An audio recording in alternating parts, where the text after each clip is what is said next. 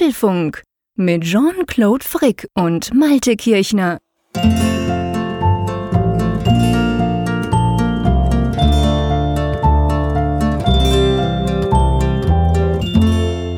Apfelfunk 133 aufgenommen am Mittwoch, 5. September. Es ist die letzte Folge vor der Keynote, die am 12. September stattfindet. Aber wir haben ja mittlerweile auch einen internen anderen Namen für den Apfelfunk, lieber Jean-Claude. Weißt du, wie er lautet? Ähm, jetzt hast du mich aber sowas von auf dem falschen Fuß erwischt. Hallo Malt, zuerst mal hallo an die Nordsee. Das sind in den Bergen noch nicht angekommen. Schieß los. Neues aus dem Backofen. Stimmt, natürlich, Neues aus dem Backofen. Das werden wir ganz am Schluss tatsächlich dann auflösen. Wir haben nämlich schon die dritte Backofenfolge sozusagen. Oder ich, ich, ich bin ja schon dafür, dass wir dem Ganzen eine Serie, eine Serie draus machen, Backen mit Apfelfunk. Um was es da geht, da geht's dann bei der Feedback-Sektion drum. Aber bevor wir schon nur in die Themen einsteigen, denke ich, müssen wir noch auf etwas hinweisen oder dürfen auf etwas hinweisen. Dies ist nämlich wieder die erste Folge des Monats. Und was ist bei der ersten Folge des Monats? Das heißt, wir sind live auf Sendung. Ihr könnt uns also zuhören, wie wir das hier aufzeichnen und euch vergewissern, dass wir das auch am Stück machen und nicht hinterher dann aus tausend Puzzleteilen dann nach Wohlwollen zusammenbasteln.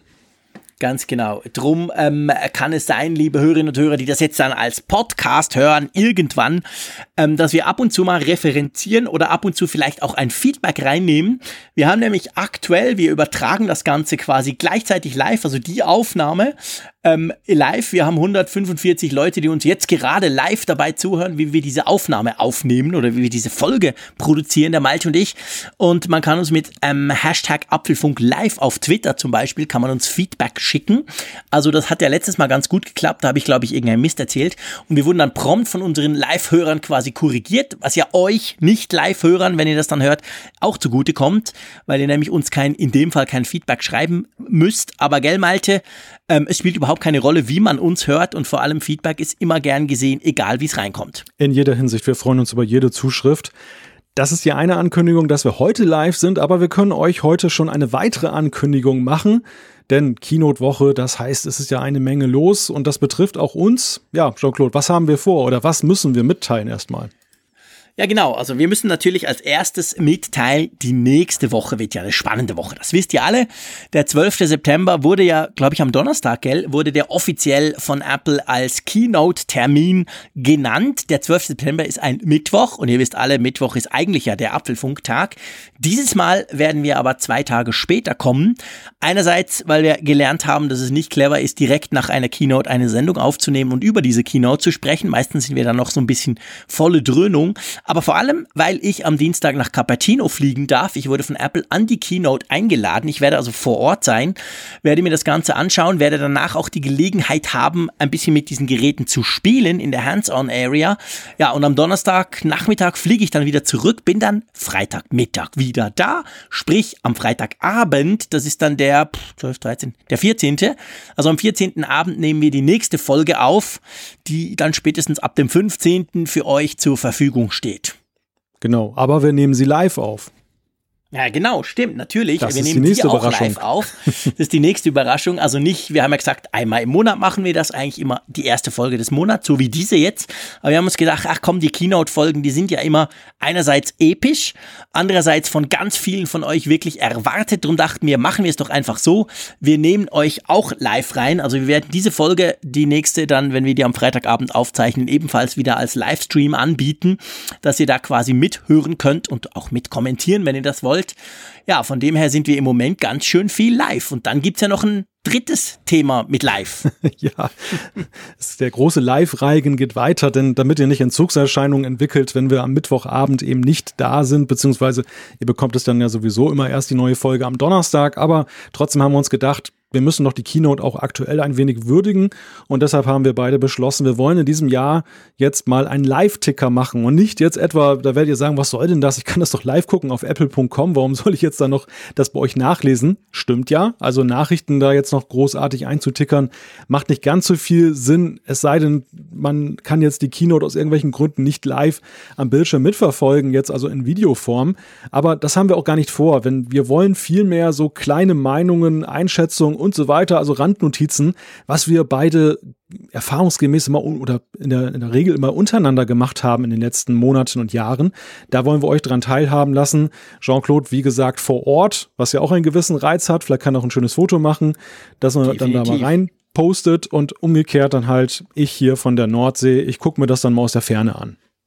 Genau, also ihr könnt eigentlich, ich sag's mal so, ihr könnt dann live durch diesen Live-Ticker auf apfelfunk.com könnt ihr quasi unsere Gefühlslage live sehen, weil wir nämlich quasi dann unsere Gefühle, die wir da so haben, während die da vorne was erzählen, können wir, werden wir die live mit euch teilen und denke, das ist ein spannender Teil. Vielleicht dann auch im Vergleich mit, was wir dann in der Sendung sagen, quasi, wenn wir zwei Nächte drüber geschlafen haben, sieht's ja vielleicht dann ein bisschen anders aus.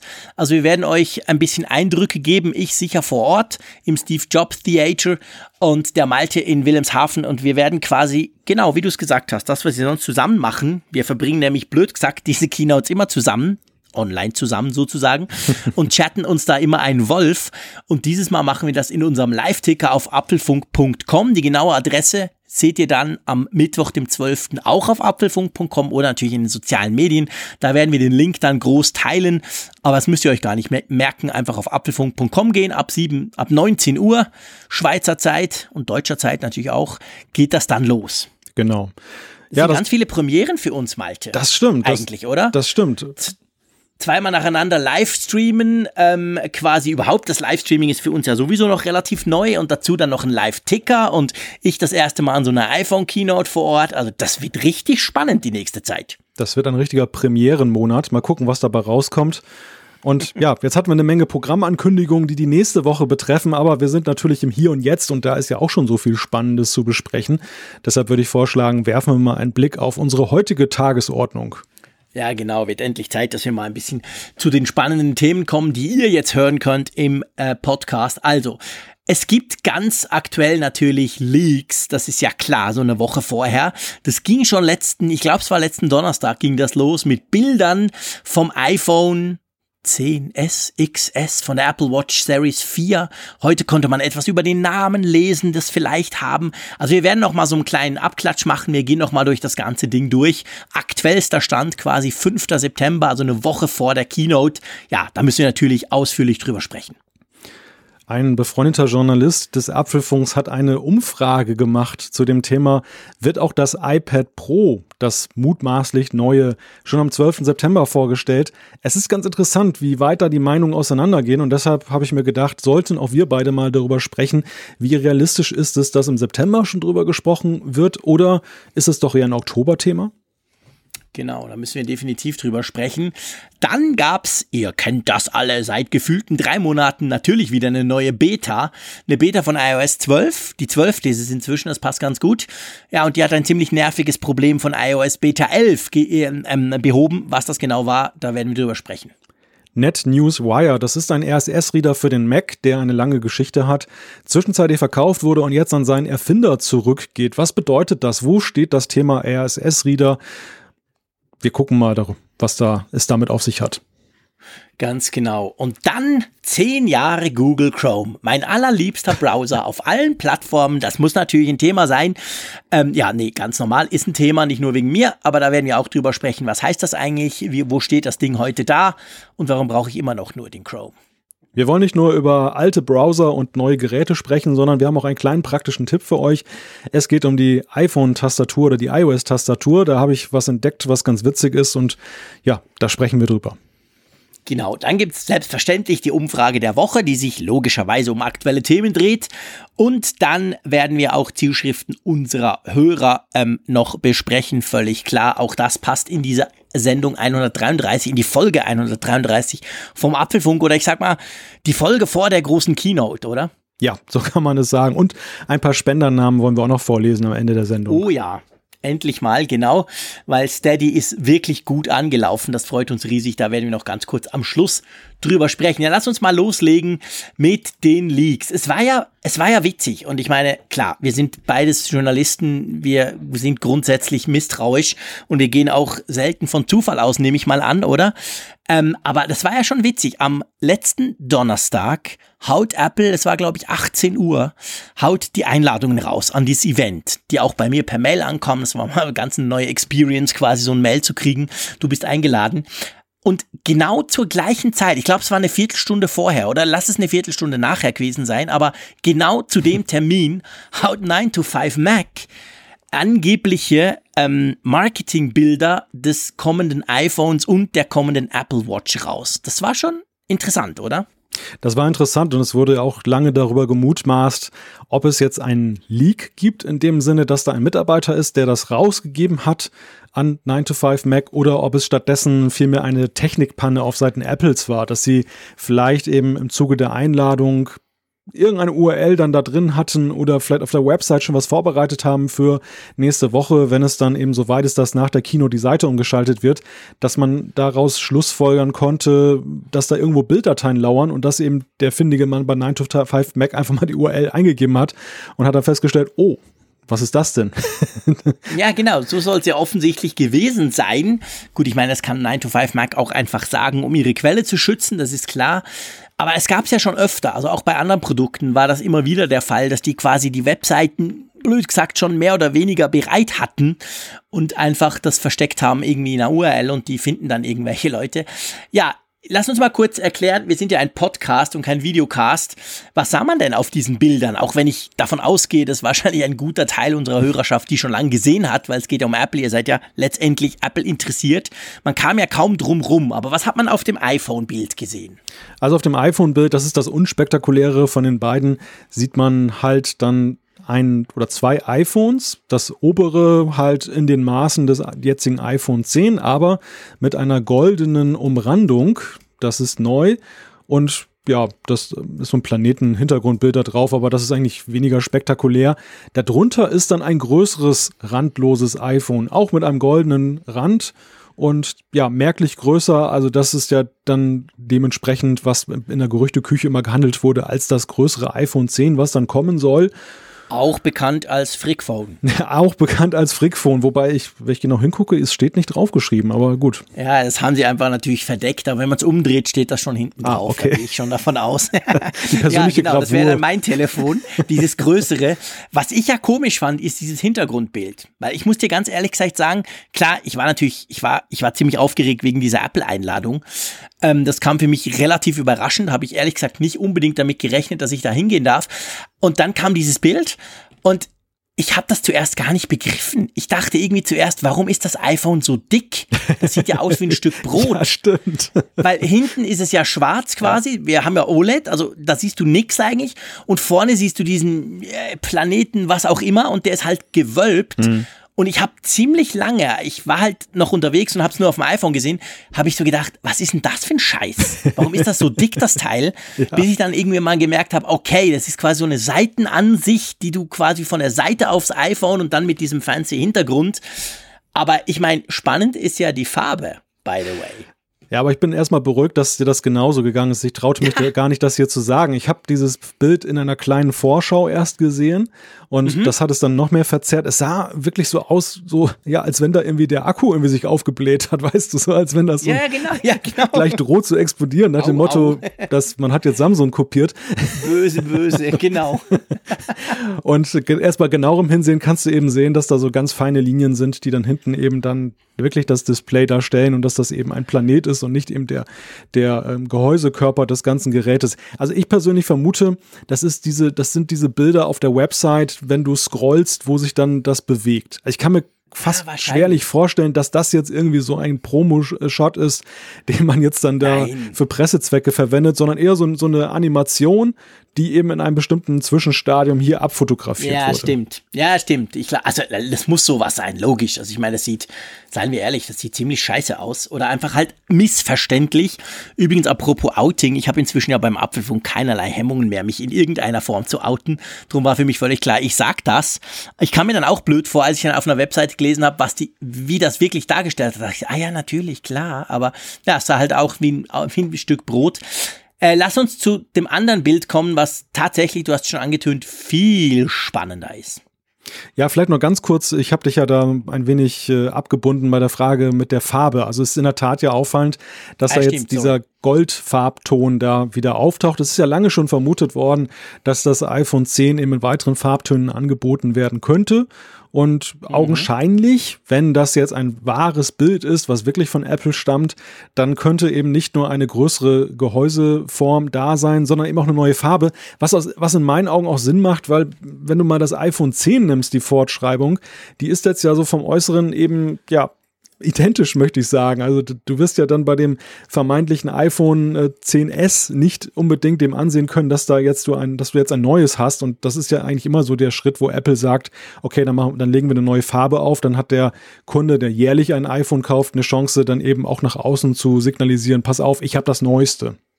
Ja, genau. Also das hat Apple eigentlich immer bei den S-Modellen, wir kommen nachher dann noch zum Namen, bei den S-Modellen ja gemacht. Genau das. Also quasi, dass du dich halt durch die Farbe abheben kannst, weil man dem Ding sonst von außen eigentlich gar nicht ansieht, dass es die neueste Generation ist. Das wäre in dem Fall dann tatsächlich auch so. Also mir gefällt das. Ich meine, man sieht ja noch fast nichts, seien wir ehrlich. Man sieht die Ränder so ein bisschen angedeutet im Nebel, na, einfach im, im Dunkeln. Aber ich finde das schon noch cool. Also ich fand die goldenen und also goldfarbenen, so muss man es ja korrekt sagen, die goldfarbenen fand ich eigentlich immer gut. Ich hatte die auch schon ein paar Mal bei verschiedenen iPhones und fand die eigentlich immer ganz klasse. Und dieses goldfarbene Teil, also ja, könnte ich mir absolut vorstellen. Ja, wobei es gab ja dann noch eine angeregte Diskussion diese Woche über Twitter über die Frage, welche Bedeutung hat Farbe eigentlich überhaupt? Also einerseits, das haben wir ja auch schon ein paar Mal besprochen, dass eben viele ja eben eine Hülle haben und dementsprechend verschwindet die Farbe dann ja recht schnell nach dem ersten Auspacken dann in der Hülle. Wobei, wenn man so eine transparente Hülle hat wie ich, dann, dann sieht man tatsächlich noch, was für eine Farbe das ist. Aber ich stelle fest, es ist so verzerrt, der Farbton, dass es auch keine Freude macht. Also ich bin mittlerweile fast geneigt, mir eine blickdichte Hülle wieder zu besorgen, weil mhm. das dann auch blöd aussieht. Ähm, umso mehr stellt man sich diese Frage aber jetzt ja beim, beim iPhone 10, wo du ja dann noch nicht mal mehr so vorne irgendwelche Ansätze hast, die Farbe zu zeigen, sondern es ist ja tatsächlich nur der Rahmen, ja, und vielleicht die Rückseite, die aber ja meistens eben verschwindet. Deshalb, wie siehst du das? Ist, ist die Farbe denn tatsächlich noch so ein Kaufargument? Es ist, es ist schon, jetzt tun wir schon nach irgendwie 12, 17 Minuten das erste Mal den Raphael Zeyer ähm, zitieren, aber er hat das auf Twitter eigentlich ganz schön beschrieben. Er sagt, ja, ähm, Farben sind wichtig, alle schreien nach Farben, aber am Schluss kaufen dann doch alle schwarz. Und das hat schon was. Also es ist ein bisschen übertrieben, aber das hat natürlich grundsätzlich was. Ich denke aber trotzdem, dass die Farben, man sieht das auch bei anderen Herstellern, Samsung zum Beispiel, die machen viel mit Farben. Das Galaxy Note 9, wo wir auch schon drüber gesprochen haben, das gibt zum Beispiel in Blau und das sieht wirklich schön aus. Aber das Problem ist halt, spätestens seit die ganzen Smartphones eine Glasrückseite hinten und vorne haben, ähm, also vorne hatten sie schon immer, aber jetzt noch hinten dazu, kommst du ja um eine Hülle nicht rum. Also wenn wir ehrlich sind, musst du ja eigentlich sofort eine Hülle kaufen. Ich mache das auch immer so und tatsächlich, äh, ich gucke die Dinger dann vielleicht fünf Minuten an und finde, oh, sind die schön und dann zack, landen sie in einer Hülle. Ähm, Trotzdem sieht man es ja noch so ein bisschen. Bei den Anschlüssen kommt auch auf die Hülle an, je nachdem, wie groß die Ausschnitte sind für die Tasten etc. Aber ähm, was ich nicht weiß, und ich glaube, das gibt auch kein, ähm, kein ähm, Hersteller so richtig bekannt, wie sich denn die Farben verkaufen. Also quasi die Aufteilung, wie viele haben jetzt das schwarze iPhone 10, oder Space Gray, oder das weiße oder das silberne. Also wie, wie ist diese Aufteilung? Das, das machen die Hersteller nicht, hm. weil das wäre natürlich eigentlich spannend zu sehen. Ich stelle mal eine kühne These auf. Hey, go.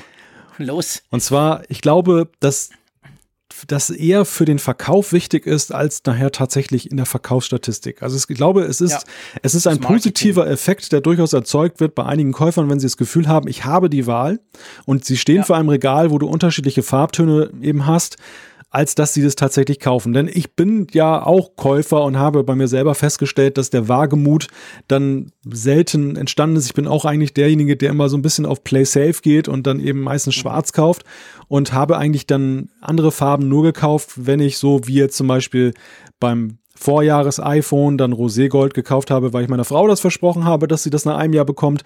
Oder aber im anderen Falle eben, dass tatsächlich ein S-Modell war und weil ich ihm jährlich gekauft habe, dass ich gesagt habe, man sieht ja gar keinen Unterschied sonst außen, nehme ich halt mal Gold. Ich probiere mal was anderes aus. Aber ich glaube, ansonsten ja, wenn ich jetzt nur alle zwei oder drei Jahre kaufen würde, dann wäre ich vermutlich noch, noch konservativer, noch vorsichtiger eben bei der Farbauswahl. Und es ist natürlich auch eine, eine Größenordnung. Wenn du jetzt gerade beim iPhone 10 dann eben da 1349 Euro oder was es aktuell kostet auf den Tisch blättern musst, dann bist du natürlich auch weniger risikofreudig. So geht mir das zumindest, was eben dann Farbspiele angeht.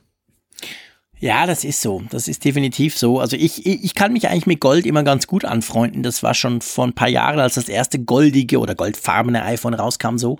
Ich fand das eigentlich ganz cool. Mir hat das wirklich persönlich gefallen. Aber was ja zum Beispiel auch ein Thema ist, was man immer wieder hört, ist dieses äh, Wiederverkaufswert-Thema. Viele sagen, hey, das muss schwarz sein. Das verkauft sich am besten wieder nach zwei, drei, vier Jahren. Ich weiß nicht, ob das wirklich stimmt. Ich habe das nie, nie überprüft bei eBay oder Ricardo, wie es bei uns heißt und so. Aber das ist schon auch ein Thema, dass, dass man dort quasi sagt, ja, aber irgendwann und man kann ja eigentlich iPhones ganz gut wieder verkaufen nach ein paar Jahren und dass man dann quasi Angst hat, wegen der Farbe vielleicht weniger zu kriegen. Also nimmt man auch da wieder das Standardmodell.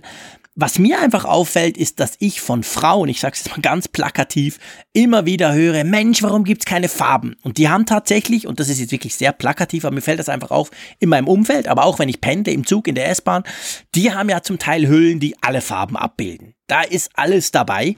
Und dann überlege ich mir manchmal, ob dieses quasi, ja komm, lass es schwarz sein, der Rest ist doch wurscht, ob das nicht vielleicht eine sehr geekige, eine sehr männliche Sichtweise ist. Wie ja, habe ich auch schon drüber nachgedacht. Aber andererseits ist es ja so, Frauen, die häufig modebewusster sind als Männer, um es jetzt mal so zu sagen, mhm. ähm, sind äh, aber da ja auch eher in kürzeren Intervallen unterwegs. Also äh, ich meine, im Mindestfall ist es doch so, dass du für ein Jahr so ein iPhone kaufst. Im Regelfall, genau. das haben unsere Umfragen gezeigt, sind die Geräte zwei bis drei Jahre bei einem Besitzer.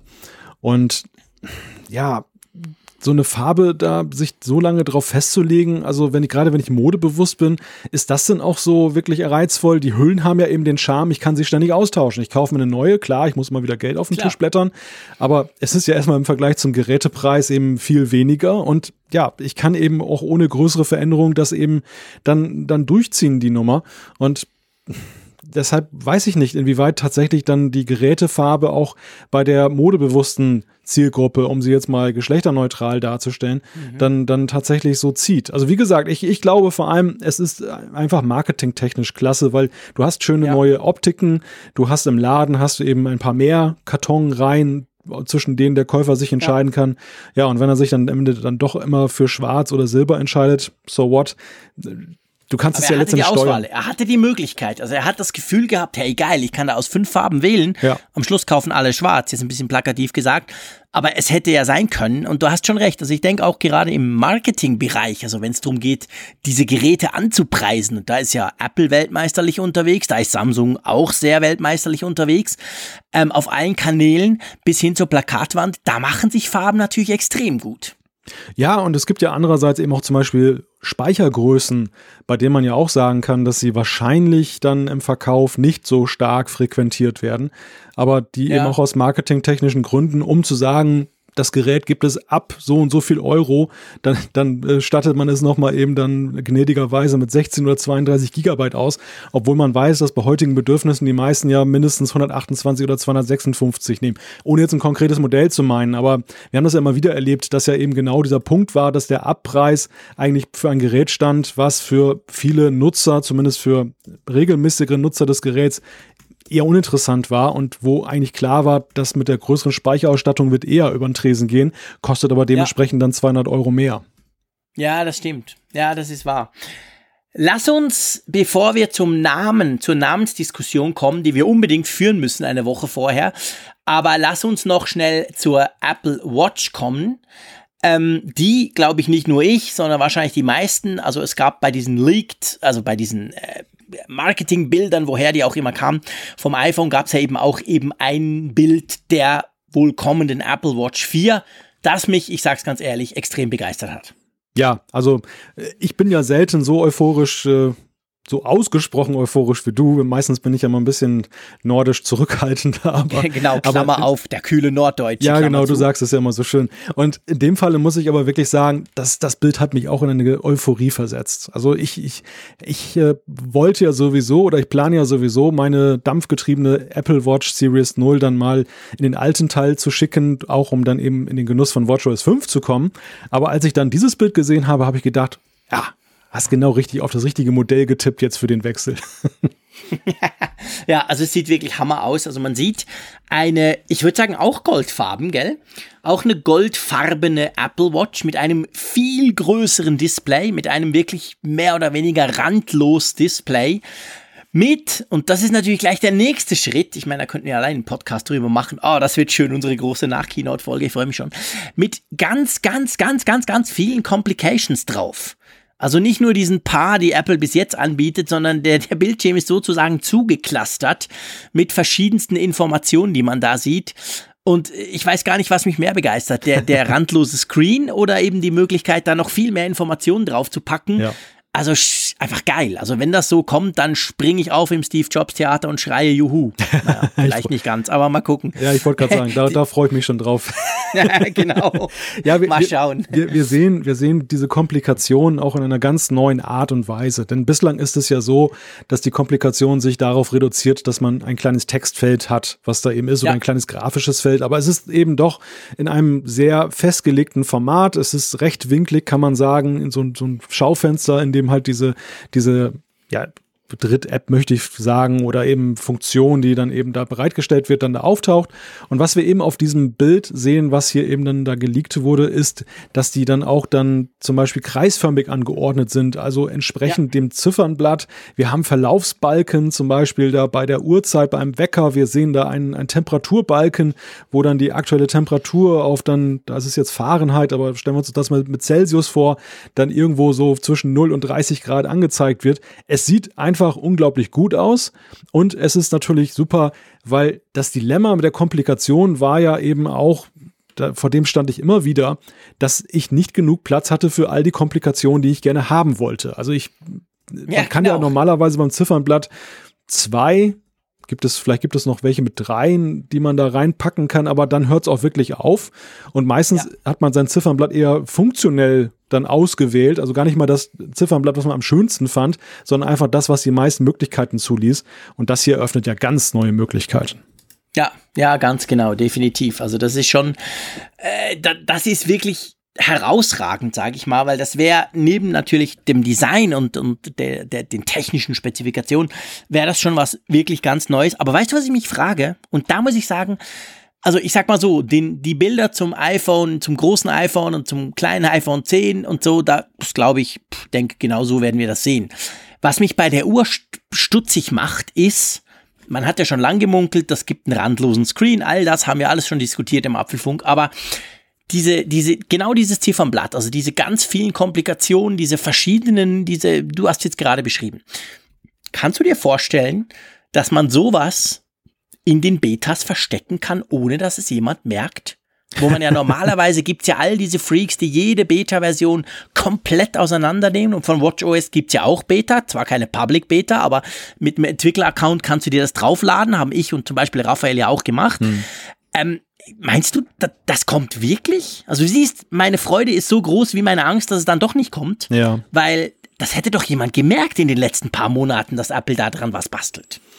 Puh, ja, das ist eine knifflige Frage, die du da gerade stellst. Also grundsätzlich gebe ich dir recht, dass Apple ja das immer wieder passiert ist, dass Dinge vorher herausgekommen sind, weil sie sich verraten haben. Einfach, weil man dann zum Beispiel entsprechende Variablen vorgefunden hat im Programmcode äh, oder diese Lokalisierungsbeschreibung, wo dann eben in verschiedenen Sprachen dann, es gibt eine Variable, zum Beispiel Wetter und dann ist dieses Wort Wetter in den verschiedenen Sprachen hinterlegt und das gab dann eben auch entsprechende Hinweise darauf Mhm. Dass das jetzt nicht vorgefunden wurde bislang, in der Tat, das, das stützt oder nährt natürlich Zweifel an, an eben diesem Bild, was wir hier sehen. Auf der anderen Seite ist es ja augenscheinlich auch ein spezielles Ziffernblatt, was es bislang so nicht gibt. Und vielleicht ja. ist Apple auch wirklich auf Nummer sicher gegangen und hat den Programmcode, der jetzt ganz neu ist, wirklich so fein säuberlich getrennt, dass man es nicht in die Betas reingepackt hat. Denn das können sie ja natürlich auch tun. Sie können ja eben verschiedene Beta-Programme parallel zueinander laufen lassen. Oder aber sie lassen es. Ja, sie, stimmt. Oder sie packen es vielleicht gar nicht in WatchOS 5 rein, sondern es wird 5.1 dann gleich werden. So wie sie ja zum Beispiel dann auch den Portrait Mode damals ja nachgereicht haben, dann eben in iOS. Also da, da sind viele, viele Spielarten ja denkbar, dann mhm. in der Art und Weise, ja, wie du, wie du das sein. machst. Oder halt, oder halt quasi, dass es so eine, weißt du, hardware-spezifische Geschichte ist, dass man das genau nur bei der neuen Apple Watch 4 kann und dass das quasi natürlich irgendwo schlummert, aber dass man das vielleicht irgendwie so gut verstecken kann, dass das halt sonst niemand merkt bei seiner Apple Watch, die es, die es bis jetzt getestet haben. Irgend sowas könnte es auch sein. Also ich hoffe wirklich, das kommt, weil das würde natürlich diesem, ich meine, seien wir ehrlich, es, es muss eigentlich fast kommen. Während ich jetzt hier drüber spreche, kommt mir das in den Sinn, weil ähm, überleg dir mal beim iPhone 10, da hat man ja nicht einfach einen randlosen Display gemacht und damit hatte sich's. Man hat die Bedienung umgestellt auf Gestensteuerung und so weiter. Also so, so ein, eine Änderung hin zu großem Bildschirm führt normalerweise dazu, dass du auch auf Softwareseite irgendwas machen musst. Und das wäre natürlich, würde perfekt passen dazu. Und es ist gut möglich, dass das dann tatsächlich nur auf der Apple Watch 4 fun funktioniert und nicht auf den anderen, die da auch Watch OS 5 bekommen. Ja. Abgesehen von der dampfbetriebenen Erstversion. Danke, dass du es nochmal erwähnst. Aber ja, ich dachte, es muss nochmal, es muss noch mal kommen. Ja, ja. es, es geht Apple aber ja vor allem auch mal darum, einen Nutzwert darzustellen bei Neuigkeiten. Und natürlich kann man mhm. jetzt sagen, ein größeres Display ist Nutzwert genug. Ja, aber ich glaube, das ist eher ein geekiges Thema. Also die, diese Sache von wegen, dass ich jetzt ein paar Millimeter mehr habe und stelle nur das Vorhandene größer dar, das ist nicht so der ganz große Nutzwert. Der Nutzwert ja, ist eben da, genau. wenn ich sagen kann, hey, das machen wir deshalb, weil wir eben auch viel mehr Informationen darstellen können. Und das wird sicherlich nicht nur eben dieser Screen sein, sondern wir können davon ausgehen, dass wenn Sie eben so einen randlosen Bildschirm da haben, also in Anführungszeichen randlos, also diesen Innenrahmen reduzieren, um dann eben an die Gehäusekante näher ranzukommen, dass Sie dann eben auch bei vielen anderen Apps schauen werden, dass man eben mehr Informationen reinpackt. Da sind ja zwei Entwicklungen, die hier zusammenkommen. Das eine ist einerseits die Display-Technologie, Technologie, die bislang eben noch nicht so groß ist, dass man das alles darstellen kann, ohne dass es total eng ist. Dass die zweite Entwicklung, der hier Rechnung getragen wird, endlich Rechnung getragen wird, ist ja auch die verbesserte Prozessorpower in den Watches. Denn mal ehrlich, die, die Series 3, so tolle Features sie ja irgendwo hat mit LTE und so weiter und so fort, aber in dem Ziffernblatt ist sie doch immer noch absolut identisch mit der Series 0, die ja nun eine absolute Absolut. lahme Ente ist vom Prozessor her ja, im Vergleich. Und das, das ist ja eigentlich ein Witz. Also ich kaufe mir da eine, eine Uhr, die drei Generationen weiter ist und habe die gleiche Anzeige wie bei der ersten. Es ist ja bislang ganz wenig nur durchgedrungen oder angekommen beim Nutzer, was eben diese Uhr vermag, mehr zu leisten als eben die früheren Modelle. Ja, ja, das ist definitiv so, da hast du recht.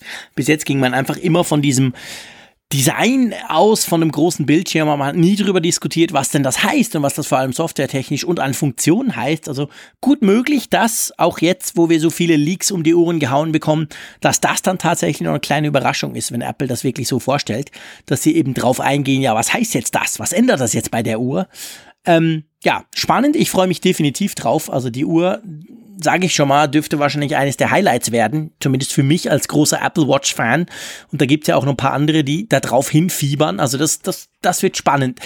Aber lass uns zum nächsten Punkt gehen und der, der wird ja noch viel heißer diskutiert, vor allem auf Social Media, im Internet und überall, nämlich die Namen. Man konnte ja zusammen mit diesen Leaks, und da müssen wir anfangen, damit wir unsere Hörerschaft so ein bisschen hinführen können, ähm, zusammen mit diesen Leaks wurden ja eigentlich auch die Namen des iPhones bekannt gegeben. Und es ging ja vor allem um das iPhone 10, beziehungsweise eben den Nachfolger, der heißen soll wie? Vom iPhone 10? Das äh, ja. iPhone 10. Ich muss, ich muss mich konzentrieren, weil es, man ist tatsächlich versucht zu sagen XS weil genau. diese Buchstabenkombination, die, ich beim, die mir beim 10 gar nicht mehr unterlaufen ist, die ist natürlich im Zusammenhang mit einem Buchstaben, passiert sie tatsächlich leichter. Es soll 10S heißen, wird allerdings geschrieben großes X, kleines S. Genau. Also quasi, wir befinden uns in einem S-Jahr und drum kriegt das iPhone 10 den Nachfolger und das Ding heißt iPhone 10S. Und bevor wir dann nachher zum, zum Großen kommen, das wurde heute bekannt gegeben, Nee, lass uns das gleich machen, dann kann ich meinen kleinen Rant danach bringen. Das iPhone, also es gibt ja ein großes und bis jetzt ging man eigentlich total davon aus, das Ding heißt iPhone 10s Plus, weil ja, iPhone 7 Plus, iPhone 8 Plus, iPhone 6 Plus, das haben wir jetzt schon ein paar Jahre gehabt. Und jetzt kommt heute ein Bericht, wieder von 9 to 5 Mac, ähm, dass das Ding nicht so heißen soll. Hm. Das Plus soll über Bord gekippt werden und an seine Stelle tritt dann der wunderbare Name iPhone 10s Max. Genau. Das ist schon, muss ich sagen, also mit Plus hätte ich so gefragt, ja klar, passt irgendwie. Aber Max, also, aber weißt du, was ich denke, was das Hauptproblem ist, warum das vor allem gerade auch unter Apple-Freunden, Kennern, Journalisten, Bloggern so heiß diskutiert wird? Ich glaube, der Punkt ist dieses 10 ich meine, dir ging es ja genau gleich wie allen anderen Journalisten. Letztes Jahr, als Apple das iPhone 10 gebracht hat, wurde ja extrem viel Zeit von Apple drauf verwendet, uns einzutrichtern, hey Freunde, das heißt iPhone 10, gell? Nicht X. Ich sehe zwar heute immer noch ganz tolle deutsche YouTuber, Tech-YouTuber, die sonst super Sachen machen, die immer noch konstant vom iPhone X sprechen, was ich für Schwachsinn halte, weil das römisch 10 ist bei Apple nun mal eine Tradition. Das ist 10, Punkt. Aber das machen ganz, ganz viele. Und dann ist natürlich schon, ich meine, wenn du iPhone 10 sagst und du sagst iPhone 10s und du sagst iPhone 10s Max oder Plus, boah, ist ja eigentlich wurscht, funktioniert. Aber wenn du dem Ding natürlich iPhone X sagst und jetzt heißt das iPhone XS und dann heißt mhm. iPhone XS Max, äh, totaler Schrott, oder?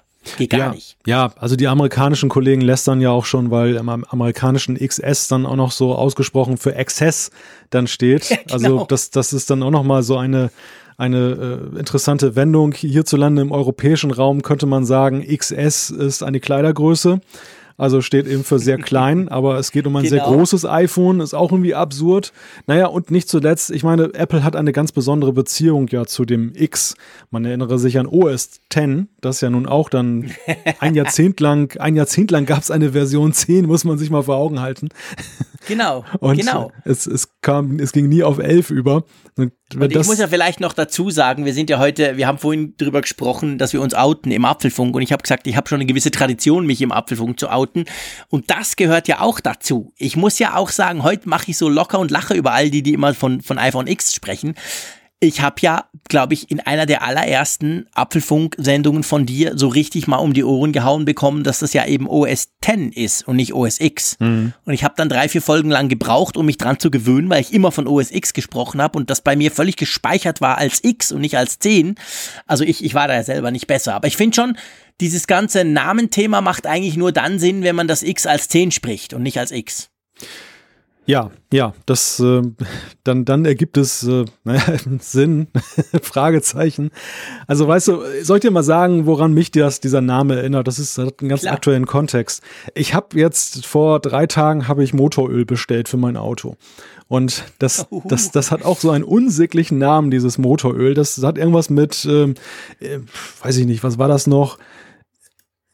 Ähm, muss ich gleich mal noch nach, nachgucken. Irgendwas mit unendlich und äh, 5W, irgendwas, schieß mich tot, Max war auch irgendwie mit drin. Also ganz, ganz kurioser okay. Name. Und deshalb musste ich heute, als ich dann diese 9 to 5 Mac-Meldung las, dann als erstes an, dem, an mein Motoröl denken, was ich bestellt habe. Und eben daran, dass ich mir diesen Namen nicht merken kann, wie ich jetzt auch gerade nochmal unter Beweis gestellt habe, obwohl ich es längst gekauft habe. Also das ist so die Gefahr, die ich da sehe bei diesem Namen. Dass, dass mhm. das eben, dass das mit 10, okay, das war so eine Sache, das musste der Bevölkerung erstmal ein bisschen antrainiert werden, dass, es, dass sie eben nicht versucht ist, den Buchstaben vorzulesen, sondern an die römische ja. Zahl denkt. Das war aber irgendwo auch noch so sinnhaft im Sinne von Dekade, neuer Anfang, weg von den, weg von den anderen Ziffern und so hin zu diesem, diesem äh, 10 als X und so. Also ja. ich, ich fand, das funktionierte irgendwo in der Erklärung. Aber wie will man das den Leuten erklären? ja, ich meine, das ist ja zum Glück müssen wir uns nicht den Kopf darüber zerbrechen. Aber ja, natürlich, klar. Also ich meine, äh, weißt du, ich könnte mir vorstellen, dass sie es gar nicht erklären. Weil es ist ja völlig logisch für sie. Wir sind beim iPhone 10, wir haben ein S-Jahr, also iPhone 10s, Punkt. Noch Fragen? Also vielleicht gehen sie gar nicht drauf ein. Ja. Du kennst ja Apple, diese Diskussion, die wir uns ja machen und die oft dann auch im Web hochkochen, da nimmt ja Apple praktisch nie Stellung zu. Und ich könnte mir vorstellen, dass sie es dieses Mal genau gleich machen. Die Frage, die ich mir noch stelle, und ich meinte das irgendwo gelesen zu haben, aber ehrlich gesagt habe ich es jetzt gerade nicht auf dem Schirm, so um halb elf am Mittwochabend, das, das, das andere iPhone, also das dritte, das, das, das große nicht mit OLED, das soll ja, wie soll das heißen? iPhone 9? Ja. Oder habe ich das nur ja, geträumt? Ja, gell, gell, das nein, soll tatsächlich, also die, die, Gerüchte gehen da ja, in diese Richtung, oder? Das habe ich auch gehört und da, da bin ich auch baff gewesen. Also das war der zweite Schock, dass dieses iPhone, was ja nun eben dann eher im, in der Linie des, der, der Zehner-Reihe zu sehen ist, jetzt einfach von der Randlosigkeit her, aber eben dann den LCD-Bildschirm der früheren Modelle aufgreift, dass das tatsächlich dann in einer Fortschreibung des, der 8 gesehen wird und also 9 heißen soll. Ja, was, genau. was ja auch dann extrem witzig ist. Also es kann natürlich sein, dass wir irgendwie nächste Woche Freitag hier sitzen und lachen uns tot darüber, über was wir hier gemutmaßt haben, weil Apple hat irgendwie was ganz anderes aufgedeckt und es macht Sinn und es ist irgendwie toll, es ist gut. Aber was, was machen wir denn, wenn das wirklich so Gestalt annimmt? Ja, dann lästern wir drüber. Das wird geil. Ich freue mich drauf. ist ja eigentlich immer, macht immer mehr Spaß, wenn etwas so ein bisschen kontrovers ist auch, als wenn es einfach alle finden, ja, ist ja klar, ist ja logisch. Also ich diskutiere da eigentlich ganz gern drüber. Apropos gern drüber diskutieren. Ich finde es schon ganz spannend. Das darf man durchaus an der Stelle mal sagen. Es ist jetzt halb elf am Mittwoch, dem 5. September. Ihr wisst, diese Folge, diese Aufnahme dieser Folge tun wir live übertragen. Und es hören immer noch 150 Leute zu. Schon Respekt. geil, oder? Ja, Respekt. Finde ich, schon, also, find ich schon erstaunlich, sind nicht alles so Nachteulen wie wir zwei. Also das finde ich schon cool. Und an dieser Stelle noch ein ganz kleiner Hinweis, der passt da nur so halb rein. Aber ich, ich glaube, ich erlaube mir das, lieber Malte, weil wir vorhin gerade über die Apple Watch gesprochen haben. Ihr habt ja vielleicht mitbekommen, wir haben auch schon äh, hier in der, im, im Abfunk drüber gesprochen. Der Raphael Zeyer und ich liefern uns ja einen kleinen Kampf, einen kleinen Fitnesskampf über die Apple Watch, über Watch OS 5, wo man sich ja zu diesen Wettbewerben herausfordern kann. Wir sind jetzt schon in der dritten Woche. Klammer auf, die ersten zwei habe ich locker gewonnen, Klammer zu. Und ähm, spannend war, dass heute das Schweizer Fernsehen über uns berichtet hat, über diesen Kampf. Das wurde offensichtlich vorhin gerade gesendet in 10 vor 10. Vielleicht haben wir den Link bis am Ende dieser, ähm, dieser Aufnahme und hauen ihn dann in die Show Notes rein. Aber es war ganz lustig. Die haben das auf Twitter bemerkt und da ging es gerade um Bewegung, um irgendwie, dass man sich halt ein bisschen bewegen soll. Da haben die einen Beitrag drüber gemacht und da sollen wir zwei offensichtlich drin vorkommen. Ich habe es nicht gesehen, weil ja, ich nehme Apfelfunk auf. Man muss Prioritäten setzen. Aber das ist schon witzig, oder? Wenn es plötzlich quasi die Apple Watch und so ein kleines Kämpfchen dann ins Fernsehen schafft. naja, man muss ja sagen, ihr habt das ja auch ganz schön hochgeschaukelt, die ganze Ja, logisch, klar. Macht ja Spaß, einander auf Twitter seine vermeintliche Unfähigkeit um die Ohren zu schlagen. So also, ehrlich muss man sein. Ja, also ich hoffe, dass bald das NDR-Fernsehen hier auch vorbeikommt und dann mich als Leidtragenden dieses Wettkampfes mal darstellt. Warum? Ich habe von dir noch nie einen nicht geschlossenen Ring gepostet was ich ja jeden Tag könnte. Ah, Nein, ah. Quatsch. Ja. Dummes Zeug. Du hast eine Apple Watch 1, die trackt das auch nicht richtig. Genau, die das macht das. ja noch gar nicht bei euch in der Kälte. Die, die, pff, die kann das nicht gut. Die macht das absolut lückenhaft. Aber äh, komm, kommen wir nochmal zu, zur Namensdebatte ja, ja, zurück. Die Frage, die sich ja beim Thema Name stellt, ist ja, welche Bedeutung hat er tatsächlich? Ist das eigentlich eine, eine Schaudebatte, eine Kurzzeitdebatte, die geführt wird rund um ein Event und danach kräht kein Haar mehr danach? Oder hat das wirklich eine so große Bewandtnis? Natürlich hat das für die Marketingleute bei Apple eine Bewandtnis. Du sagtest aber gerade, wenn sie mit ihrem Namen dann jetzt voll zufrieden sind, dann ignorieren sie auch einfach das Thema und sagen einfach, es heißt so und wir erklären auch gar nicht, warum es so heißt. Glaube ich auch. Auf der anderen Seite hast du aber auch eine gewisse Ignoranz der, seitens der Nutzer, denn auch diese Debatte wurde diese Woche geführt. Für viele Leute ist das iPhone einfach das iPhone. Also es ist ihnen völlig egal, wie, welchen kruden oder witzigen Namen Apple dem gegeben hat. Selbst in, bei den besseren Namen habe ich immer wieder festgestellt, dass dann eben allenfalls das Prädikat neues iPhone gewählt wird bei den Leuten, aber eben nie ähm, oder selten bei vielen, dass sie eben sagen, ich habe ein iPhone 7 oder ich habe ein iPhone 8. Die sagen einfach, ich habe ein iPhone, ich habe gerade ein iPhone gekauft, hier ist ja. es. Seien wir doch ehrlich das, die, das, das, die ganze Namensgebung interessiert nur Freaks wie uns. Otto Normalverbraucher geht in den Laden, ich will ein iPhone. Dann sagt ihm der Typ, okay, hier ist das neueste iPhone, kostet 1300 Euro. Oh, scheiße, ist das teuer. Haben Sie was günstigeres? Ja, wir haben das letztjährige iPhone, das kostet 400 Euro weniger. Okay, nehme ich, tschüss. Oder du gehst in den Laden sagst, ich will das neueste iPhone. Groß oder klein? Groß. Gruß. Okay, 1400 Euro, tschüss. Ich, ich bin völlig überzeugt, dass das wirklich den die, die aller, aller, allermeisten, und das sind jetzt wahrscheinlich nicht die Apfelfunkhörer und schon gar nicht die Live-Hörer jetzt, äh, das interessiert keine Sau. das interessiert nur Marketing und du musst es irgendwie auf dem Prospekt ja hinschreiben können, damit du weißt, warum das eine iPhone viel teurer ist als das andere. Aber ich sag's mal ganz ehrlich, ich glaube, wenn ich meine Frau frage, was heißt ich glaube, ich weiß es, was hast du eigentlich für ein iPhone? Die hat keine Ahnung. Sie weiß einfach, sie hat zwei Jahre. Dann könnte sie vielleicht, weil sie mit mir verheiratet ist, rückbuchstabieren und sagen, ich habe ein iPhone 7. Aber erstens interessiert sie nicht und zweitens spielt es für sie keine Rolle. Ja. Ja, das, das, ich erlebe das auch mit, mit Kollegen aus der Branche, die dann manchmal so aus dienstlichen Gründen ein, ein iPhone haben oder auch teilweise einfach privat mal von Android auf, auf das iPhone umgestiegen sind und dann sagen, ja, ich habe hier jetzt auch so ein iPhone und wenn ich dann sage, was ist denn das für ein iPhone, welches Modell ist das?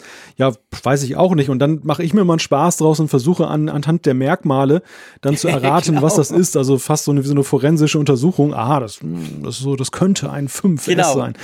genau, hat nur eine Kamera und da hat Touch-ID, was ist das? Ja, kannst du mit dem Finger entsperren? Nee, oh, okay, dann ist älter. Ja, genau, das mache ich dann immer jemand auch so. Aber ich glaube wirklich, das ist eine Diskussion, die wird ja gerade auch in den sozialen Medien ganz, ganz heiß diskutiert und ich finde das auch super spannend. Ich mag es zu spekulieren, aber wahrscheinlich am Schluss, wenn man guckt, diese 70 Millionen Leute, die so im Schnitt in einem guten Quartal ein iPhone kaufen, denen ist wahrscheinlich großmehrheitlich der Name ziemlich egal. Übrigens, vielleicht an der Stelle, der Erik hat sich per Twitter gemeldet mit dem Hashtag Apfelfunk Live und gesagt, hat noch ähm, beigefügt, dass auf das iPhone 7 ja eben kein iPhone 7S gefolgt ist, sondern das iPhone 8. Und er fragt sich dann, ob dem beim iPhone 10S der Entwicklungsschritt nicht gefühlt kleiner sei, so quasi, weil man sich jetzt halt gewöhnt ist, vom iPhone 7 kam das 8er. Andererseits muss ich sagen, wir hatten vorher immer diese S-Reihen, also man würde so wieder ein bisschen zurückgehen, oder? Wenn man jetzt diese S wieder einführt. Ja. Ja, ist eine Überlegung. Genau, also einfach das vielleicht noch kurz als Feedback. Du, wollen wir den Namen Namen sein lassen, weil seien wir ehrlich, in der Woche wissen wir es. ja, und da, dann werden wir uns ja noch eingehender damit beschäftigen. Oh müssen. ja, ihr wisst, die epischen Keynote-Folgen, ich freue mich jetzt schon drauf.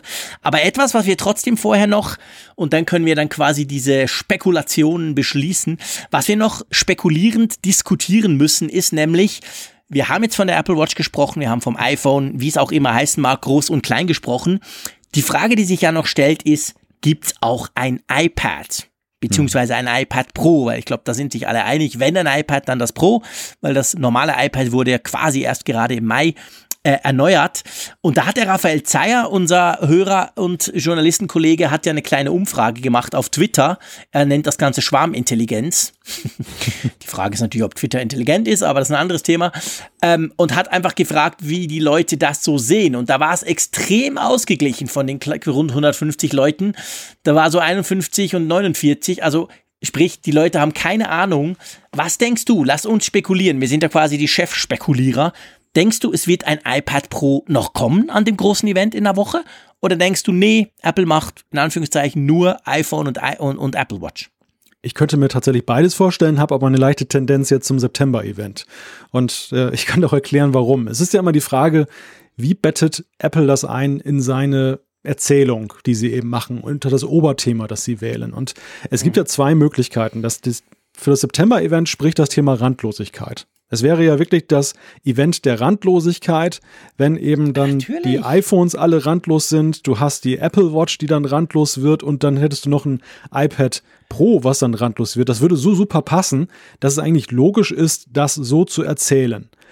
Für Oktober könnte ich mir allenfalls vorstellen, und da finde ich, sage ich gleich schon, das finde ich viel schwächer so von der Begründung her, diesen Pro-Gedanken, dass du eben dann sagst, Produktivgerät, wenn du noch ein paar Macs Pro äh, dazu bringst, dass du das so in diese Pro-Ecke bringst, wenn dann noch der, der, der ähm, Mac Mini da ist, der dann eben angeblicher mhm. Pro-Fähigkeiten oder mehr in das Pro-Segment geht, dass man das unter diesen, diese, diesen Oberbegriff packt. Aber ich finde das so schwach gegenüber diesem Display-Thema, dass ich echt dann doch zum September den, den September favorisiere. Ich auch, absolut, hundertprozentig. Und spätestens, also ich war mir schon vorher sicher, und zwar aus einem ganz anderen Grund, das ist interessant, wie man manchmal Sachen herleitet. Ich war der Meinung, oder ich bin es immer noch, dass Apple im Oktober ein Mac-Event macht. Und da bin ich ja nicht der Einzige, da gehen, sag ich mal, fast alle davon aus. Und ich könnte mir sehr gut vorstellen, oder ich gehe davon aus, dass dieses Mac-Event nicht so klein wird, sondern dass das wirklich ein Mac-Event wird. Also Apple will zusammen mit Mac OS Mojave, da hat man ja schon gezeigt, hey, der Fokus liegt wieder vermehrt auf dem Mac, der Mac ist uns wichtig. Und dann werden sie halt einiges zeigen. Und da passt ein iPad Pro zwar schon produktiv, technisch, wie du es gesagt hast, irgendwie rein, aber ich denke, ähm, dass es eben da trotzdem nicht so richtig reinpasst und Zeit frisst, die man vielleicht lieber dem Mac geben will. Und jetzt spätestens, seit du gesagt hast, das mit dem Randlos. Ich meine, natürlich, das ist perfekt die stellen das ganze iOS-Line-up um. Die Apple Watch ist ja eigentlich auch ein iOS-Gerät. Das kriegt randlos. Das in Anführungszeichen normale iPhone, das bezahlbare iPhone, kriegt auch randlos. Die klassischen iPhones fliegen raus. Plus noch das iPad Pro. Das würde perfekt passen. Also je mehr ich drüber nachdenke, desto sicherer bin ich, das iPad wird nächsten Mittwoch vorgestellt. Punkt. Ich leg mich fest. Mal gucken, wie wir aus dieser Wette herausgehen. Nein, wir haben ja um nichts gewettet. Das ist ja relativ einfach. Wir gegen den Aber Rest ich, der Welt. Genau, wir, ja, wir gegen den Rest der Welt. Äh, ich lasse mir natürlich gerne, ähm, ich, ich mache das ja ab und zu, dass ich mich festlege hier ganz öffentlich und dann liege ich halt auch mal falsch. Da muss man auch dazu stehen. Aber ich bin, ich bin da tatsächlich relativ sicher. Da würde ich, glaube ich, sogar ein bisschen um was wetten, weil es passt einfach zu gut. Du hast völlig recht. Also selbst jetzt eben das mit dem Randlos noch, das ist so thematisch quasi der Über, der Überbau, den Apple ja ganz gerne noch hat. Das reiben sie einem nicht unbedingt so unter die Nase, aber sie versuchen ja immer so ein bisschen den Flow reinzubringen. Das würde schon gut passen. Also Schwarmintelligenz vom Zeier auf Twitter hin oder her. Ich, wir zwei gehen davon aus, am 12. September werden wir auch ein iPad sehen, was besonders cool wäre, weil dann können wir nämlich in zehn Tagen auch noch über das iPad sprechen. Wir halten uns für schlauer als die Schwarmintelligenz. Aber hey, was heißt hier, wir halten, wir sind? Na, keine Ahnung, egal. Aber genau, wir gehen jetzt mal davon aus, wir legen uns beide fest, das ist doch auch cool. Sonst müssen wir halt mehr Culpa machen in zehn Tagen. Ja. Das können wir auch. Äh, Mehr Culpa hat zwar Apple nicht direkt gemacht, aber eigentlich schon so ziemlich direkt. Es gab am Wochenende, ähm, das war glaube ich Freitag oder Samstag, ich bin nicht mehr so ganz sicher, man verliert den Überblick über diese ganzen iOS 12 Betas. es gab eine iOS 12 Beta 11. So, ich habe es richtig gesagt. Umgekehrt. Ähm, nee, iOS 12 Beta. Ja, Moment, Momo, ich leite Ach, das meinst, ja mal erst so, okay, her, mein okay, lieber Freund. Okay. Es gab eine Beta und die war, glaube ich, drei maximal vier Tage online. Ja. Die hat auch funktioniert. Das Problem war aber, dass ich glaube, es war am Sonntag oder war es am Samstag, keine Ahnung. Plötzlich kam dann so die Meldung, hey, da ist eine neue iOS Beta Version. tu dein iOS aktualisieren. Da habe ich auf meinem iPhone geklickt. Nö, da war keine, okay, der nächste ist egal. Und dann, bei mir war es so, jedes Mal beim Entsperren von meinem iPhone 10 kam diese Scheißmeldung. Dann, was macht man in solchen Situationen? Man geht auf Twitter und sieht, oh, man ist ja gar nicht allein. Das haben ja fast alle. Also mit anderen Worten, da war ein grober Bug drin, der wurde dann mit iOS 12, Beta 12 behoben. Genau. Ja, augenscheinlich eine schöne neue Gedächtnisstütze, die einen darauf hinweisen soll, dann das, das neueste Update dann zu laden, was ja an und für sich neu. auch. Das haben wir jetzt nicht, oder? In den stabilen iOS 11 Versionen. Das Feature gibt's noch gar nicht, gell? Es ist auf jeden Fall wesentlich dezenter, stelle ich fest, weil ich, ja. ich äh, betreue auch so ein paar Update-Muffel mit und da stelle ich eben fest, dass es sehr dezent ist, dass dann irgendwann nur noch dieser rote Ballon eben bei den Einstellungen aufleuchtet. Mhm. Vielleicht gelegentlich mal, aber wirklich ganz zurückhaltend auch mal darauf hingewiesen wird, man solle doch mal aktualisieren. Aber das, äh, das, das trübt kein Wässerchen und dann äh, wird eben immer weitergemacht mit der alten Version. Also es ist ein zartes Anzeichen, dass man vielleicht doch eben ein bisschen stärker da so Reminder einbauen will, dass die Leute eben die neueste Version laden sollen. Aber das ist in dem Falle gründlich schiefgegangen, weil es eben keine neue Version gab. Und ja, genau. das äh, wurde dann, dann zur, ja, zur Nervgeschichte. Also ich, bei mir war es dann tatsächlich so nach jedem Aufsperren jede, mhm, jedes kurze Reingucken auch. ins Gerät und du wurdest mit dieser Meldung behelligt. Das, das war echt ätzend und ich war sehr, sehr froh, als dann die Beta 12 gekommen ist. Wobei ist es witzig, genau. wir haben ja letzte Woche über die, die Vielzahl der Beta-Versionen bei dieser iOS-Version 12 gesprochen. Und mhm. jetzt sind wir mittlerweile schon bei der 12. Beta. Also ich bin echt mal gespannt, ja, bei wie vielen wir am Ende herauskommen. Ja, also ich bin, ich bin ganz, ganz sicher, ähm, dass, also was heißt, ich bin sicher, man kann das nachlesen. Es gibt Seiten, die das immer schön aufzeigen, zeigen. Das iOS 12 ist mit Abstand, gab es am meisten Betas bis jetzt. Und ja, ich bin ja auch gespannt nächste Woche, ob da zuerst noch ein Goldmaster kommt und dann hat der vielleicht noch einen kleinen Fehler drin und dann kommt noch mal was oder so. Who knows? Aber vielleicht lass uns kurz das Thema anschneiden. Was denkst du? Nächste Woche Keynote, am Mittwoch wird Apple danach sagen, hey, iOS 12 steht zur Verfügung, könnt ihr runterladen oder dreht das noch mal eine Woche? Ich glaube, dass es zur Verfügung stehen wird, dass, dass sie dann tatsächlich das dann rausbringen Und äh, es ist ja so, dass jetzt ja bis auf diese Geschichte mit diesem Bug ja nicht mehr wirklich sichtbar etwas großartig passiert ist. Selbst so diese kleinen Refinements, dass man eben da an Icons rumbastelt und Splash-Screens umbaut, das hat ja deutlich nachgelassen.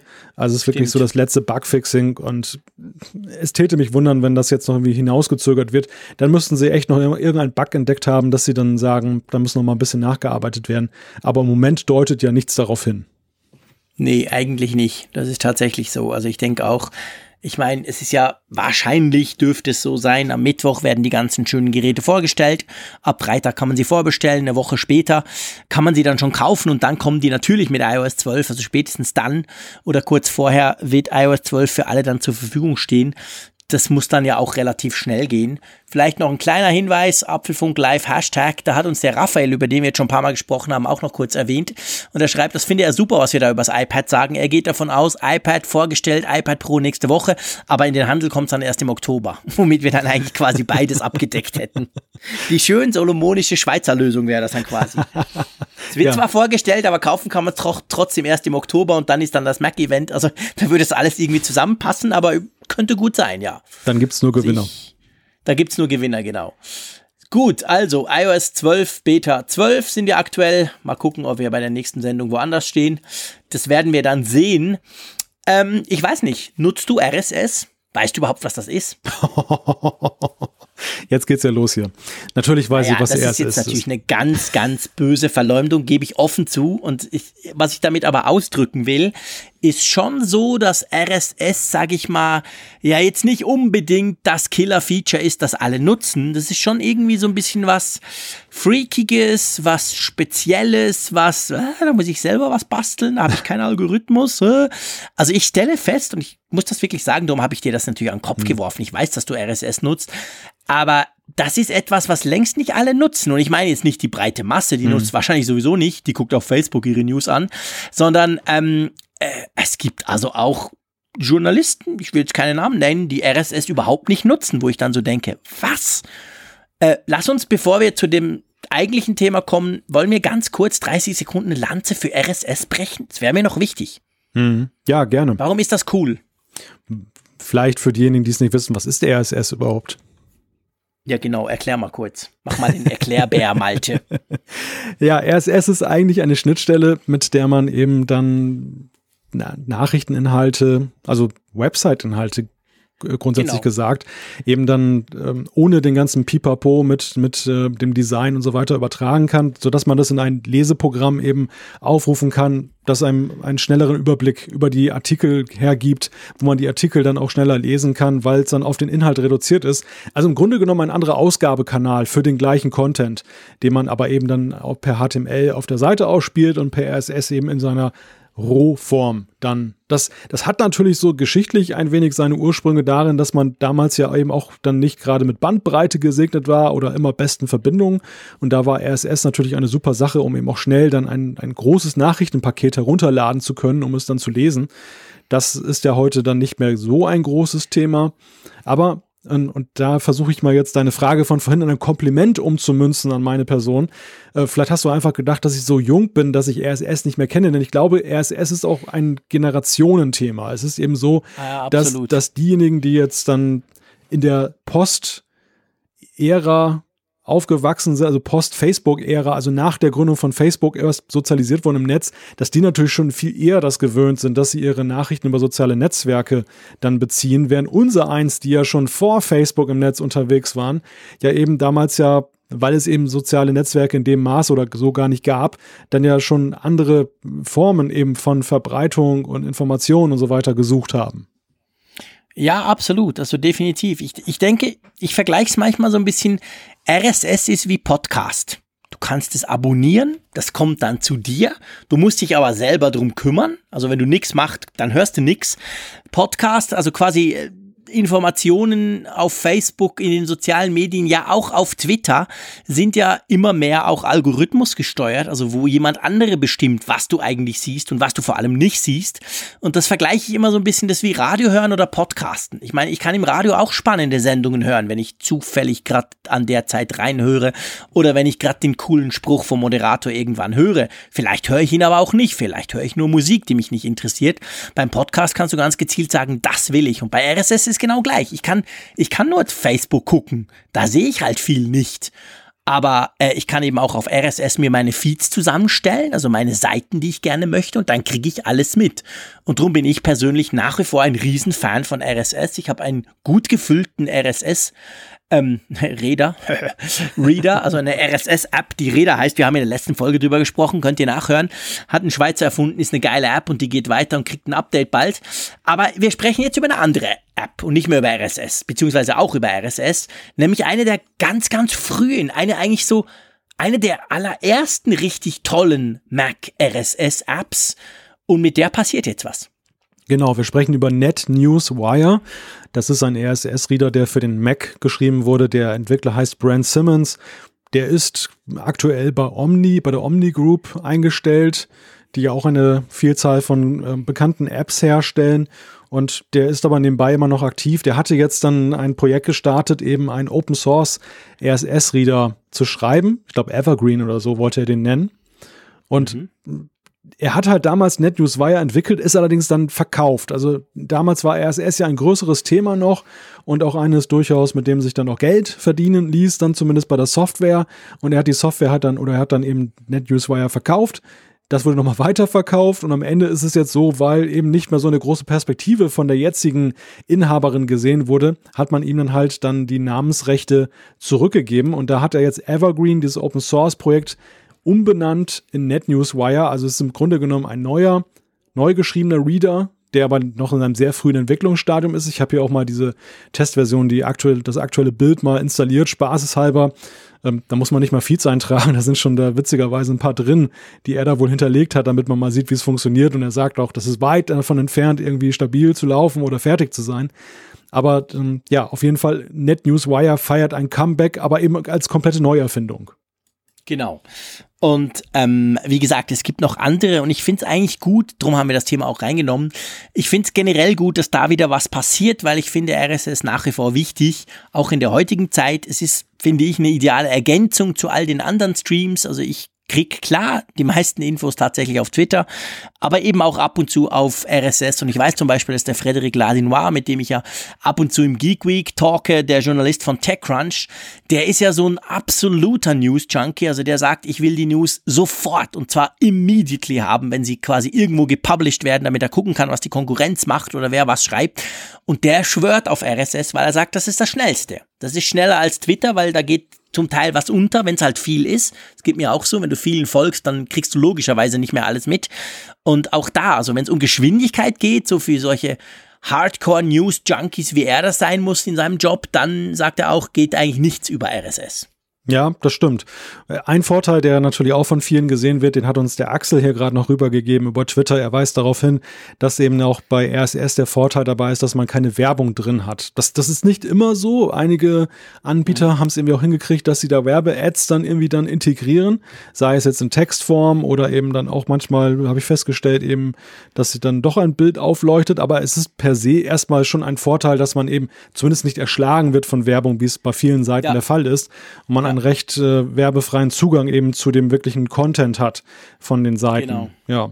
Genau. Ja, also ich finde auch, RSS hat eben, eben diesen Charme, aber es ist eben auch eine Nische, weil das, ich glaube, es war immer schon eine Nische, weil es ja eher den News-Junkie bedient hat, aber heutzutage ist es eben so, durch die anderen Wege, die viele Menschen gehen, ist es eben dann ja noch mehr Nische geworden, halt sehr kleinteilig. Man, man muss wirklich froh sein, dass es äh, so standardisiert ist, dass eigentlich jedes Blog, jede Blog-Software eben auch ein RSS-Feed rauswirft und das so zum Standard gehört, weil ansonsten befürchte ich, wenn es eine aktive Entscheidung wäre, würden wir RSS-Angebote schon viel weniger sehen mittlerweile.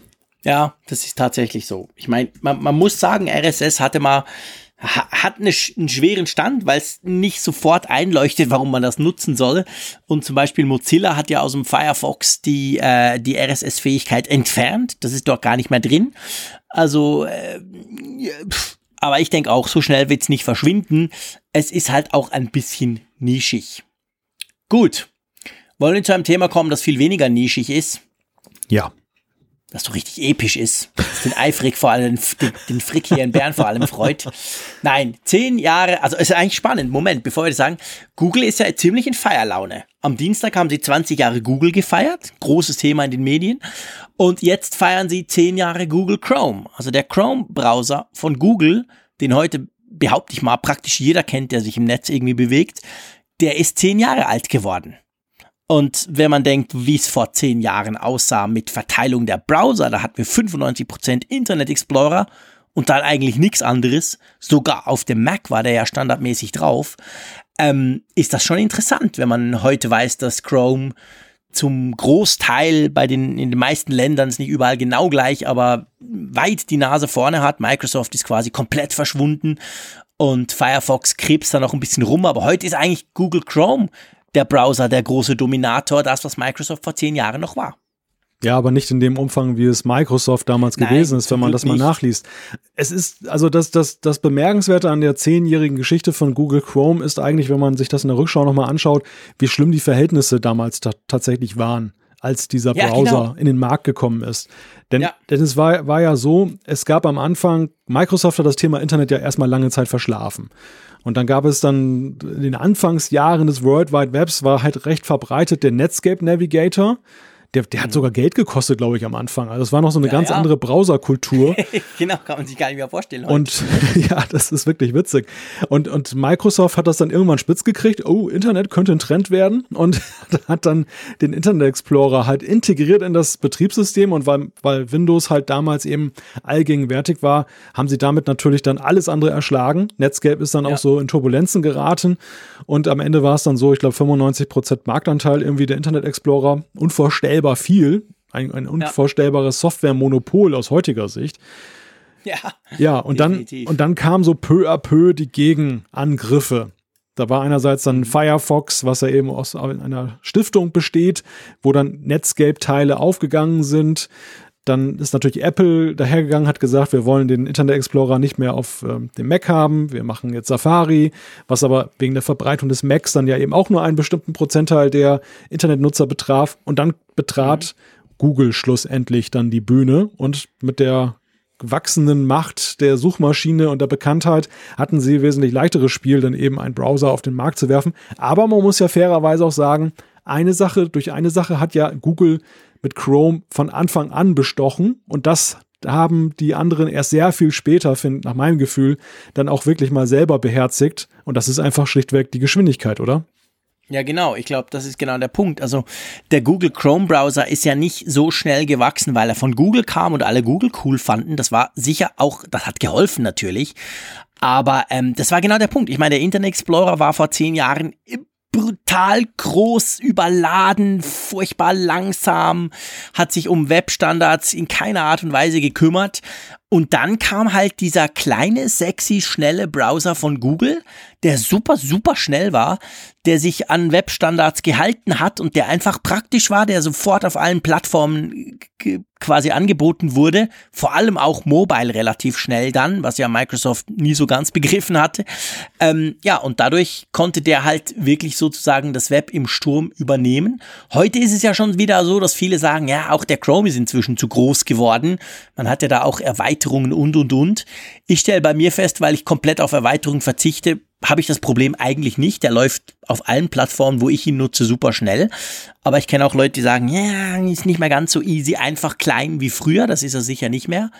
Aber ich weiß, du bist ja eigentlich ein ziemlich, ähm, jetzt hätte ich fast gesagt bequemer, das ist aber will ich gar nicht damit sagen, sondern ein ziemlich überzeugter, sagen wir so, Safari-Nutzer, gell? Du nutzt Google Chrome, glaube ich, nicht wirklich, oder? Oh doch, doch. Da, ah, doch. Ja, nein, da unterschätzt du mich mal wieder. es ist so, ich nutze in der Tat gerne Safari. Jetzt auf dem Mac und auch auf äh, unter iOS, wobei unter iOS ist man ja da ist man ja schon viel zwangsläufiger einfach drin, dass man Safari nutzt. Dann man mhm. klickt einen Link in der E-Mail-App und schon ist man in Safari drin und nicht in Chrome.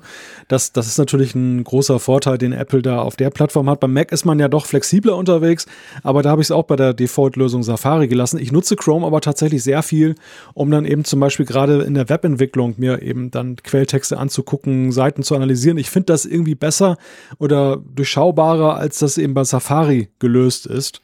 Deshalb bin ich da ja. so zweigleisig unterwegs und zum Beispiel auch diese ganzen, gesamten, gesamten Apfelfunk-Geschichten, die ich hier gerade jetzt da live in der Sendung mache, die laufen auch auf Chrome.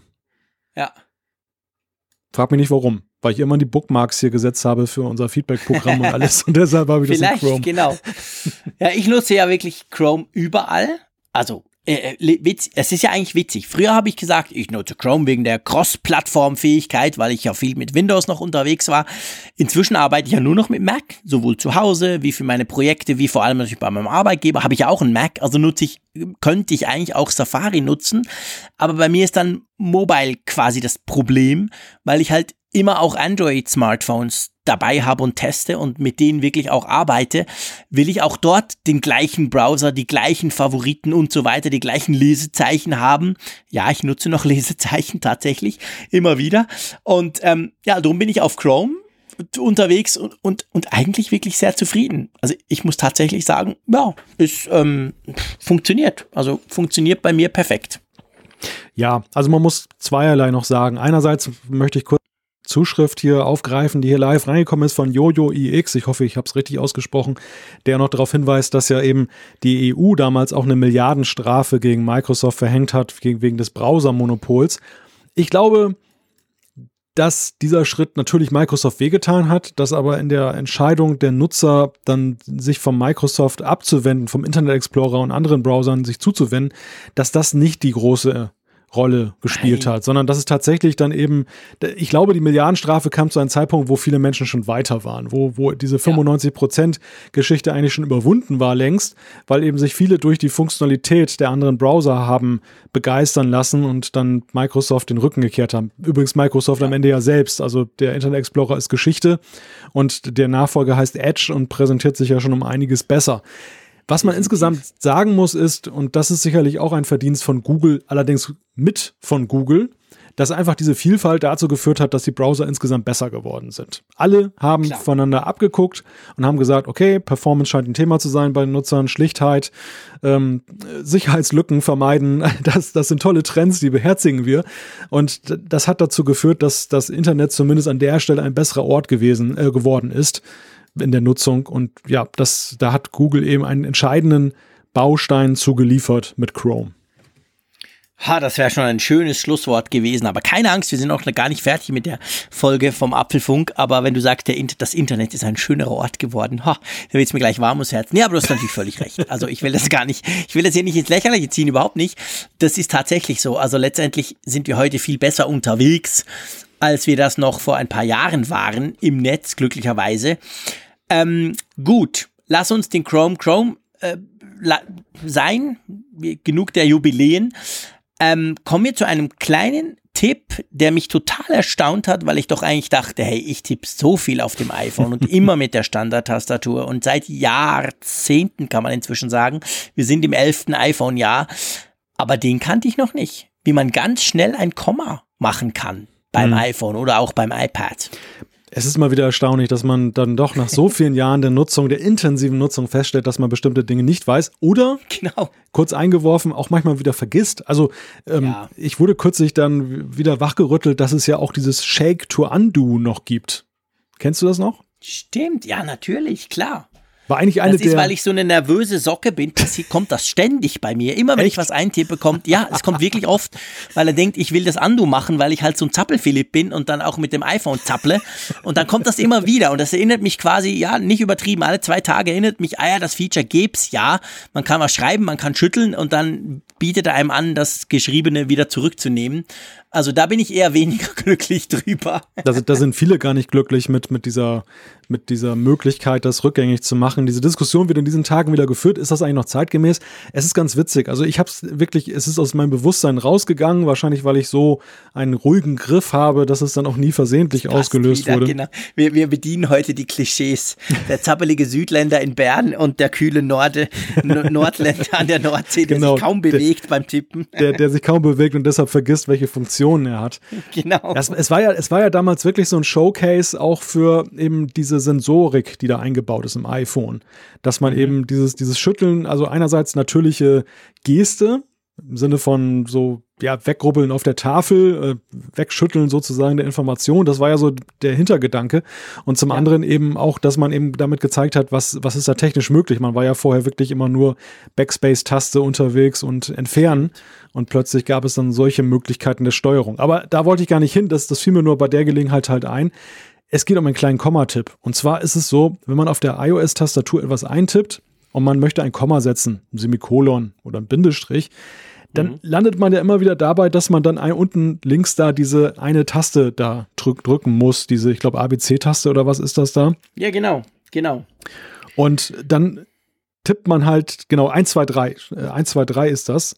Und äh, dann hat man halt sein Zeichen gewählt und geht wieder zurück und dann muss man nochmal wieder ABC drücken. Und das nervt halt also ungemein. Also ich, äh, ich glaube, viele Leute gebrauchen deshalb auch ungerne Satzzeichen, weil sie sich diesen Weg sparen wollen und machen dann nur Leerzeichen oder so. Ja, jetzt habe ich endlich eine coole Ausnahme.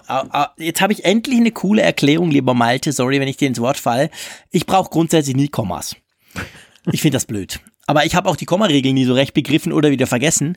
Das mag eher daran liegen. Aber jetzt habe ich endlich, jetzt kann ich sagen, hey, weißt du, das ist so mühselig auf der, auf der iPhone-Tastatur oder auf diesen ganzen digitalen Tastaturen. Ich mache das lieber anders. das passt. Dankeschön. Dafür, dafür spendierst du ja den Ausrufezeichen an anderer Seite immer noch ein zusätzliches Leerzeichen. genau, ja, das gehört, das, das muss sein. ah, der sogenannte Plank. Aber gut, wir wollen das nicht vertiefen.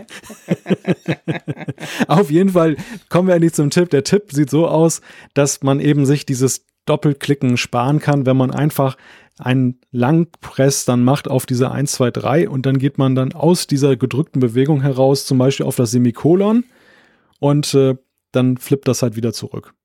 Das ist vor allem das Coole, dass es eben wieder zurückflippt, dass du nicht danach nochmal draufdrücken musst, damit du wieder einen normalen Tast Tasten hinkriegst, sondern er, er flippt dann, er switcht dann gleich zurück. Wir verlinken das Ganze in einem Tweet, ist es beschrieben. Ja, funktioniert wirklich erstaunlich gut und zeigt eben auch, egal wie lang man ein System schon nutzt, es gibt immer noch etwas, was man nicht weiß. Ja, das ist wirklich fantastisch. Gut, lass uns zur Umfrage der Woche kommen. Natürlich wie immer, zuerst lösen wir auf, bevor wir dann die aktuelle Frage in die Runde werfen. Wir lösen auf, wir haben letzte Woche gefragt, da ging es um 3D Touch, wo ja aktuellste Gerüchte gesagt haben, das könnte nächstes Jahr verschwinden, diese Funktion. Wir haben gefragt, wenn 3D Touch abgeschafft würde, würdest du das vermissen? Und ich überlege gerade, ob ich jetzt schon so eine kleine Vorschau machen kann. Also ganz klar ist es eigentlich nicht, oder? Na, schon. Man kann es wieder mal wie immer auf zwei Seiten sehen. Man kann sagen, okay, 41,5% sagen, ja, ein wenig und dann immerhin 20,5% sagen, ja, sehr, was zusammengezählt schon 61%, 62% machen, die sagen, ja, es würde ihnen fehlen. Aber dem steht was anderes noch gegenüber. Genau, dem steht ein weiteres Drittel gegenüber 32,6% die sagen nein, überhaupt nicht. Und äh, ja, dann sind noch dann 5,6 Prozent, die gesagt haben, interessiert mich nicht, keine Ahnung, weiß ich nicht, habe da keine Meinung zu. Aber ja, es, es ist eine, ein interessantes Ergebnis, das ja einerseits eine schon Zweidrittelmehrheit da eben hat, die eben dann 3D-Touch noch wertschätzt, aber auf der anderen Seite schon eben, ich finde, ein Drittel, die sagen, die, die eine Meinung dazu haben, die sagen, sie vermissen es nicht, also es für überflüssig halten, das ist ja auch schon eine Größe. Das ist viel. Ja, das ist definitiv viel. Also das muss man ganz klar sagen. Und das zeigt ja das Dilemma, wir haben es letztes Mal und schon in anderen Folgen ja ausführlich schon diskutiert, das Dilemma von 3D Touch. So spannend es ist, wenn man es weiß. Aber man vermisst es eigentlich nicht, wenn man es nicht weiß und man vermisst es meistens sogar gar nicht, wenn man weiß, dass es gibt. Also die Problematik ist halt einfach da. Das ist so eine Wundertüte, wo man gar nicht so recht weiß, was eigentlich rauskommt. Es kann ganz cool sein, es kann aber auch völlig überflüssig sein und vor allem man kommt auch gut ohne klar und ich glaube, das zeigt sich in dieser Umfrage relativ gut. Also, weil die 32,7, die sagen, nee, überhaupt nicht, die haben es ja wahrscheinlich mal probiert und gesehen, pff, boah, die Funktion nützt mir jetzt nichts und dann nie mehr gebraucht. Und ja, von dem her gesehen, das sagen wir jetzt nicht Apple, oder? Das verschweigen wir. genau. Genau, die wissen davon nicht. Sie wir senden ja unter alle. Ausschluss der Öffentlichkeit hier. Genau, da hört, uns hört ja niemand zu. Sind ja nur wir zwei und drum können wir das problemlos einfach sein lassen. Aber trotzdem, wir versuchen es mal mit einer neuen Umfrage der Woche. ja, und logischerweise geht es natürlich um den Namen des iPhones. Was wollen wir denn von unserer Hörerschaft wissen, lieber Malte? Ja, wir wollen von euch wissen, wie ihr diesen Namen iPhone 10s und geschrieben XS findet. Genau, und dann gibt es die Möglichkeit sehr gut, gut, mittelmäßig, schlecht oder natürlich auch wieder äh, interessiert mich nicht, bringt mir einfach das neue iPhone. Ähm, ja, das sind die Möglichkeiten, die wir euch anbieten. So quasi in der Woche vor der Keynote könnt ihr da noch ein Urteil dazu abgeben. Ich habe ja schon so ein bisschen das Gefühl, ich weiß, wohin die nächste Umfrage der Woche dann zielen wird, oder?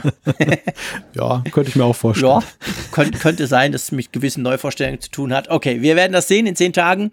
Ähm, aber auf jeden Fall, das ist die aktuelle Umfrage. Würde mich natürlich sehr freuen, wenn ihr da mitwacht. Auch bei der letzten habt ihr wieder sehr zahlreich. 1933 Leute haben dann, nee Quatsch, 1960 schon, es gibt immer noch während der Sendung ein paar, die das noch schnell machen. 1960 Leute haben mitgemacht und abgestimmt, das ist schon klasse, fantastisch. Und nicht ganz so viele haben bei uns ein Abo gebucht, aber doch, wie ich finde, eine sehr beeindruckende Zahl. Das, das stimmt. Also wolltest du jetzt schon, schon zu den Spendern Ja klar, ich wollte jetzt schon gleich über zu den Spendern, bevor wir dann nachher zum, zum Feedback kommen. Ja. Ich habe da was übersprungen im Skript. Da erwischt um die kleine Pause Fuß. von der ja, Nordsee. Ja, genau. genau. Aber ich dachte mir, das passt gerade so schön, wenn wir über viele Leute sprechen. Ihr wisst, seit ein paar Wochen kann man ja uns nicht nur per PayPal oder Flutter unterstützen, was wir natürlich nach wie vor auch sehr gerne haben, sondern man kann, wenn man das möchte, auch ein sogenanntes Abo bei Steady abschließen. Wir haben da verschiedene Abo-Modelle oder Möglichkeiten. Und im, äh, da gibt's eben auch die Möglichkeit, dass dass wir euch dann erwähnen. Und wir haben wirklich viele Abos bekommen, muss man ganz klar sagen. Wir haben auch viele bekommen, wo ihr gar nicht unbedingt genannt werden wollt. Fair enough, absolut, muss ja nicht sein, ist absolut nicht nötig, aber die, die das gerne möchten, äh, die würden wir doch jetzt eigentlich ganz gerne mal mit einem wirklich großen, großen Dank von uns zwei ähm, verlesen, oder? Genau, es sei noch kurz angemerkt, dass wir dafür euer Einverständnis haben müssen, deshalb hatte ich dann eben auch alle die bis zum Tag X dann halt ein Abo abgeschlossen haben, eben kurz angemeldet, gefragt, ob sie damit einverstanden sind oder nicht. Und äh, deshalb sind auch noch nicht alle, die jetzt dann danach noch irgendwie dann eingestiegen sind, schon genannt. Die bekommen noch eine E-Mail von mir. Also keine Sorge, die, die Vollständigkeit ist aus diesem besonderen Grunde eben nicht dann momentan vorhanden. Und ich möchte gleichzeitig mich nochmal bedanken. Es kamen einige ganz wunderbare Antworten zurück. Es war eigentlich so eine Ja-Nein-Frage im Sinne von, oder genau. Nein musste man, also wenn man nicht genannt werden will, muss man gar nicht antworten, sondern es war so eine Opt-in-Geschichte. Ist es okay, wenn wir dich nennen? Und man hätte einfach nur mit Ja antworten können, aber es sind wirklich teilweise mehrere Seiten dann geschrieben worden, cool. eben mit, mit Lob wow. und wie, wie sie zum Apfelfunk gekommen sind und so weiter und so fort. Also hochinteressant. Ich habe jede, jede Nachricht mit äh, Genuss gelesen, einige auch nochmal beantwortet, soweit es die Zeit zuließ. Also ich bitte da einfach um Verständnis, dass ähm, ich das auch nochmal nicht schaffe, alle E-Mails zu beantworten, aber möchte eben an dieser Stelle einfach mal Danke sagen, auch dafür. Ja, also wir müssen sowieso Danke sagen. Ihr wisst, wir machen damit nicht Ferien. Das fließt alles in den Apfelfunk, was wir damit einnehmen. Zum Beispiel eben in dieses, diese schöne Möglichkeit, jetzt live quasi die Aufnahme auch noch live als Livestream zu versenden. Auch das ist ein Abo, das wir da abgeschlossen haben, das wir aber sehr schätzen und das wir dank euch machen dürfen. Zum Beispiel dank dem Dirk Henne. Michael Passmann. Christine Krams. Bernhard Hante. Dennis Biester. Michael Schwickert dem Dennis Ebert. Mike Vlodacek. Haha, ich habe Glück gehabt beim Namen. Wusste ich gar nicht. Roland Sprave. Daniel Pöhler. Luke. Okay, sag nie was über Namen. Lou Truck Kieu. Reinhard. Ich, ich habe richtig gesagt, wahrscheinlich falsch. Reinhard Stüber. Andreas Henny. Bernd Krehoff. Gabriel Joran. Dennis Kirchhoff. Der Jörg Hanke. Henrik Schmidt. Der Holger Schröder. Dann haben wir Ulrich Eberl, der hat per Überweisung ähm, uns eine Spende zukommen lassen. Das kann man übrigens auch. Also da kamen auch verschiedene Fragen. Kann ich denn nicht auch direkt euch irgendwie was überweisen? Ich möchte nicht über irgendwelche Dienste gehen. Ist kein Problem. Schreibt uns einfach eine E-Mail, dann nennen wir uns, äh, nicht mehr uns, nennen wir euch eine IBAN-Nummer, unter der ihr uns was überweisen könnt. Also auch dafür herzlichen Dank. Ja, genau. Also wirklich ganz cool und vor allem auch den PayPal-Spendern, die werden wir dann bald auch mal wieder benennen. Und auch bei Flutter kommt immer wieder was rein. Also das freut uns wirklich sehr. Ganz wichtig, wie immer, wir sagen das auch immer, uns ist das wichtig, der Apfelfunk ist gratis und wird gratis bleiben. Punkt. Aber wenn ihr halt findet, hey, das ist cool, was die machen und die dürfen auch ab und zu mal ein Abo abschließen für irgendeinen coolen Dienst, damit sie was ausprobieren können, dann könnt ihr uns natürlich gerne ein bisschen was zukommen lassen. Das freut uns wirklich ganz, ganz riesig. Und gell, Malte, man kann sicher sagen, genauso freuen wir uns auch über die vielen Zuschriften, die wir immer kriegen. Das ist ja immer noch einfach, ich sag's mal, einfach geil, wie viele Mails wir von euch kriegen auf Diskussionen, die wir hier im Apfelfunk anstoßen, manchmal auch auf Themen, die ihr quasi bringt. Und darum würde ich vorschlagen, lass uns ins Feedback gehen. Lass uns ins Feedback gehen. Soll ich mal die erste übernehmen? Ja klar, schieß los. Ich war ja schon vorhin vorbereitet darauf, dass wir ins Feedback gehen. Und die erste ist von Frank. Der hat uns geschrieben, eine Information zum Thema Bedarf des iPad Mini am Markt. Er schreibt, iPad Mini werden sehr stark im Healthcare-Umfeld für die Umsetzung der digitalen Patientenakte im Krankenhaus eingesetzt. Hier sind die iPads mit ihrer Ausstattung vor allem aber auch in der kompakten Größe der ideale Ersatz für die bisherige Papierakte. Ja, sehr, sehr spannend. Ich habe ja einen dummen Spruch gemacht, wie ich das immer mache, betreffend Mäusekino bei so kleinen Geräten und gedacht, das braucht's gar nicht, aber das ist spannend. Danke, Frank. Ähm, da habe ich ehrlich gesagt nicht dran gedacht und das ist sehr interessant zu sehen, weil die größeren iPads kann ich mir schon sehr gut vorstellen.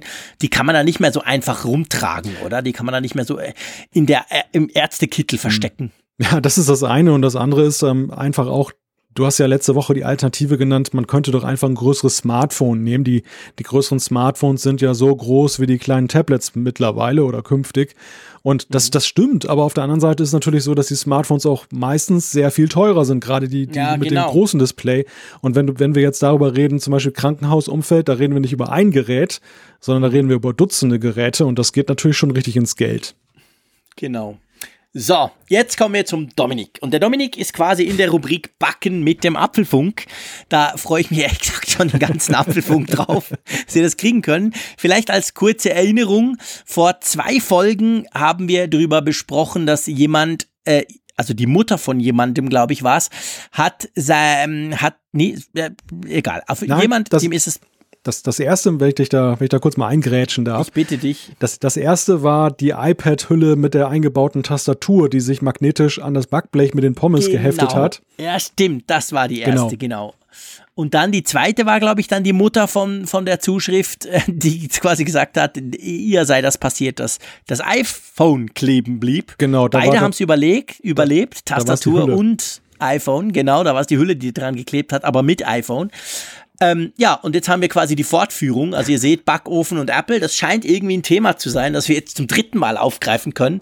Dank der Zuschrift vom Dominik. Und zwar schreibt er, irgendwie hat mich euer Podcast dazu motiviert, diesen Test durchzuführen. Jetzt müssen wir natürlich sofort sagen, Achtung, Achtung, Disclaimer, Disclaimer, bitte nicht nachmachen.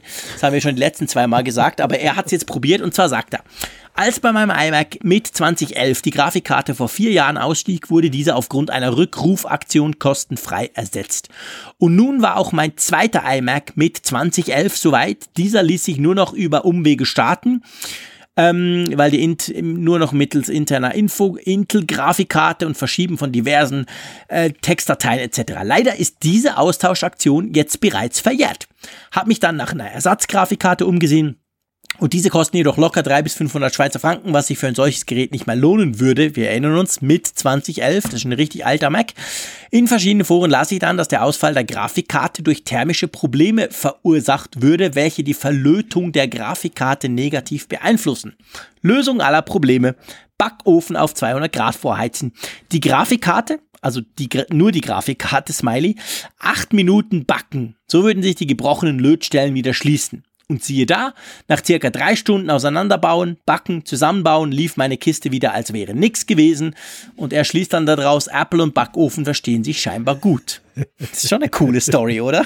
Das ist eine geniale Story. Ja, das, also man, man kann uns ja einiges erzählen und äh, weil er das wahrscheinlich dann erwartet hat, dass wir das kaum glauben können, hat er auch gleich ein paar Fotos beigelegt, um das alles so, wo das alles dokumentiert ist, angefangen vom Auseinanderbau des iMacs über eben dann diese Grafikkarte im Backofen bis hin eben zum Funktionstest, dass es wieder funktioniert. Also das ist schon alles sehr plausibel dargelegt, aber es ist eine irre Geschichte, finde ich. Ja, ist eine absolut völlig verrückte Geschichte. Äh, Backen mit dem Apfelfunk, also cool. Macht das nur nach, wenn ihr wisst, auf was ihr euch einlasst oder wenn es euch wurscht ist, wenn danach der Mac kaputt ist. Aber ähm, ja, interessant, kann man natürlich machen. Und es gibt eben auch unter Mac-Usern Bastler.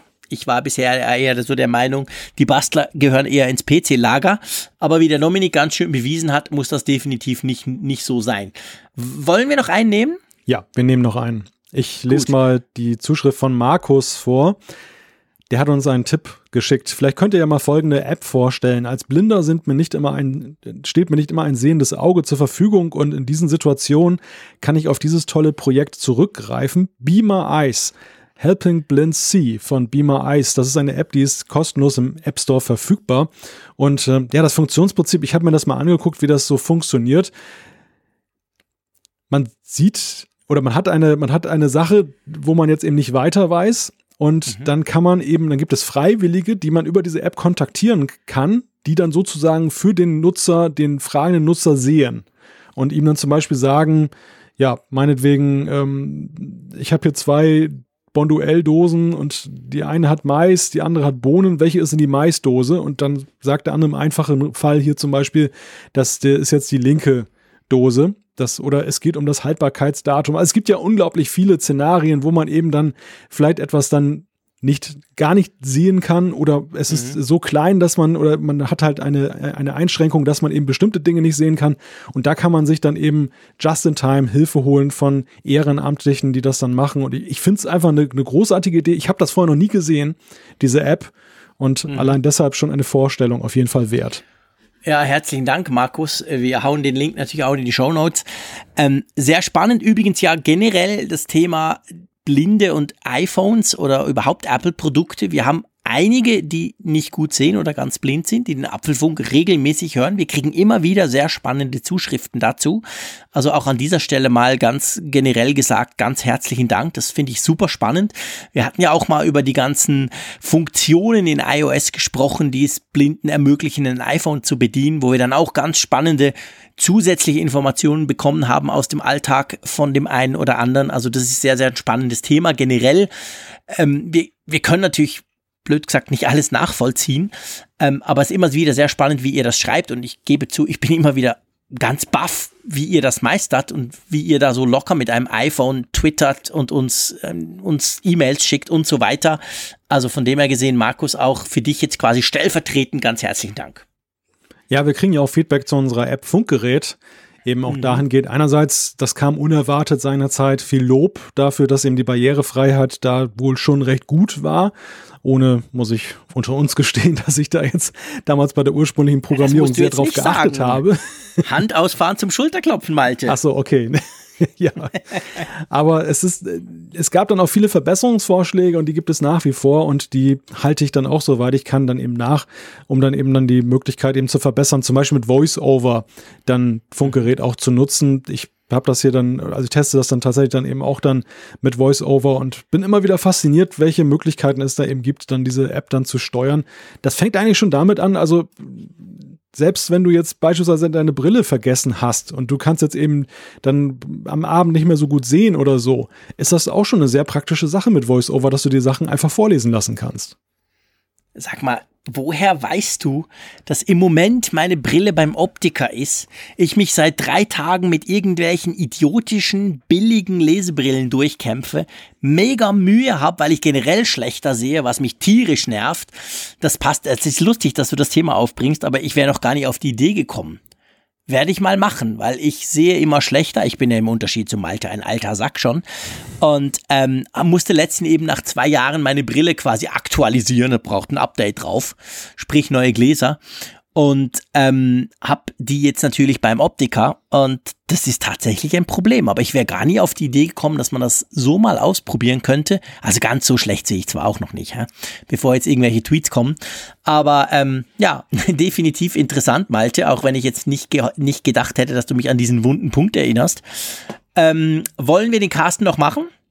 Ja, ja, komm. Ein. Ja, komm, den machen wir noch als einen haben wir noch. Genau. genau. Und zwar schreibt er, in der Wireless Charging Diskussion habt ihr einen Punkt nicht so im Auge gehabt. Ich bin beruflich viel unterwegs, oft auch mit dem Auto. Und da ist Wireless Charging einfach gut. Das Einstöpseln nervt, Kabel liegen rum etc. Es gibt mehrere Autohersteller, die eine Ladeschale haben. Man legt das iPhone einfach hin und gewinnt Akkulaufzeit und wird beim Aussteigen noch über das Display informiert, dass das Telefon noch im Auto ist. Ja, spannender Punkt. Wir haben nicht das richtige Auto, Malte, oder? ja und nein. Also es ist so, erstmal stimmt es, was, was Carsten da schreibt. A, kenne ich das Dilemma. Ich hatte das schon ein paar Mal, dass ich dann eben während der Fahrt plötzlich dachte, hm, eigentlich könntest du jetzt mal dein iPhone ein bisschen aufladen an so einem Tag, wo es dann wirklich ein bisschen mehr beansprucht wurde und probier mal einhändig ein Lightning-Kabel in ein iPhone reinzustecken. Ja, das ist, das ist wirklich nicht, ja. die Hölle. Also so toll der Anschluss ja ist, aber er ist wirklich nicht fürs einhändige Bedienen gedacht und du musst irgendwo rechts ranfahren und dann beide Hände frei haben, um das dann zu lösen. Das mhm. zweite ist ähm, die Frage, wir haben nicht das richtige Auto. Ich hatte, so wie du, wir hatten ja beide mal für eine Zeit lang den Hyundai Ionic als Test. Ja, genau, der konnte das. Der hatte so eine das coole Ladeschale so cool. in der Mitte in der Konsole. Ja, genau. Du kannst aber sowas mittlerweile auch nachrüsten. Also ich, ich zum Beispiel, Echt? ich habe ich hab momentan das jetzt noch nicht, aber ich habe das letztens gesehen, dass es sowas gibt ähm, für Lüftungsschlitze, aber auch mit Saugnapf gibt es entsprechende Ladeschalen, die dann so einen Skilader hinten in der Rückseite haben. Mhm.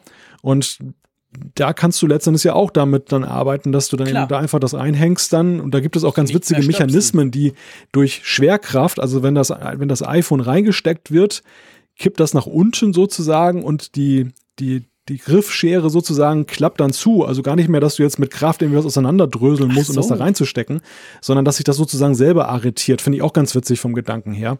Und dann eben auflädt. Das, äh, ja, sehr das, spannend. Das ist so der neueste Trend am Lüftungsgitter sozusagen. Ja, ist interessant. Ich hatte mal eine probiert mit, mit Saugnapf, auch mit G. Das Problem war aber, du musstest das iPhone so nach hinten drücken und dann ist auf der Seite so eine Klammer zu. Und das hat irgendwie nie so richtig gehalten. Kaum fuhrst du los, wenn es ein bisschen gerüttelt hat, war dann diese G-Verbindung sofort weg. Und dann hast du dann eben doch nicht geladen. Da musstest du es immer wieder so reindrücken. Und das fand ich dann fast gleich unpraktisch, wie wenn ich am Kabel rumspiele. Also darum habe ich es dann wieder sein lassen. Aber vielleicht muss ich mich mal informieren, was da technisch im Moment wieder möglich ist, bei alten Autos das nachzurüsten. Saugnapf kann ich überhaupt nicht empfehlen, beziehungsweise bin ich völlig von ab, weil irgendwie, mhm. das, das mag daran liegen, dass vielleicht die Windschutzscheibe bei mir so ein bisschen geschwungen ist und das nicht so richtig dann ähm, arretiert fest. Es ist immer wieder passiert, dass dann die Halterung Echt? plötzlich runterflockte mitten in der ah, Fahrt. Ja? Nee, das habe ich nicht. Ich habe so ein TomTom noch zusätzlich zu meinem eingebauten Navi, weil das natürlich viel mehr kann als mein zehnjähriges Navi im Auto. Ähm, und der hält eigentlich, pff, der hält immer, der hält jahrelang. Vielleicht ist es die Feuchte bei euch an der Nordsee. Könnte ja sein, oder? Kann sein, ja. Nebelig und so. Nein, ich habe keine Ahnung. Ich habe keine Ahnung, muss ich ganz offen zugeben. Aber ähm, ja, ich höre das viel, dass Saugnäpfe nicht gut halten. Ich hatte bis jetzt tatsächlich nur dieses eine von TomTom. Vielleicht hatte ich einfach Glück oder es war ein super cooler Mechanismus. Das kann natürlich sein. Ähm, sonst habe ich nicht allzu viel Erfahrung damit. Aber ja, mal gucken. Also, also Wireless Charging im Auto ist definitiv A, praktisch und, und denke ich, ein wichtiges Thema. Also wenn man kann, ist das natürlich schon eine coole Sache. Man legt es einfach rein und dann wird es aufgeladen. So, lieber Malte, apropos coole Sache. Ich glaube, man darf sagen, die nächste Woche wird geil. So ja. oder so. Ja. Apple-technisch, aber auch Apfelfunk-mäßig. Und ich muss ja sagen, so, so glücklich ich ja bin, an diese Keynote gehen zu dürfen, ich fühle mich da geehrt und ich freue mich riesig drauf. Ich weiß aber auch, es ist am Schluss immer ein gigantischer Stress, weil man dann viel arbeiten muss. Ich gehe da ja nicht einfach just for fun hin. Ich muss da ganz viele Radiobeiträge dann machen und so. Äh, ganz ehrlich gesagt, mindestens genauso freue ich mich und das ist jetzt nicht kokettieren mit dir oder mit unserer Hörerschaft, sondern ich meine das ganz ernst, wirklich, ich freue mich riesig drauf, dann am Freitag, das ist jetzt halt ein bisschen lang noch hin, mit dir über all diese Dinge, die da vorgestellt wurden, zu diskutieren. Das ist wirklich für mich das Highlight der Woche. Dann gleich nach der Keynote. Und ja, ich sag mal einfach, ich zisch mal schnell nach Kalifornien und komme dann wieder zurück. genau. Und dann quasseln wir drüber. Ihr liebe Leute, vergesst nicht, dass wir einen Live-Ticker haben. Ihr werdet es auf Social Media und so natürlich von uns dann noch um die Ohren gehauen bekommen.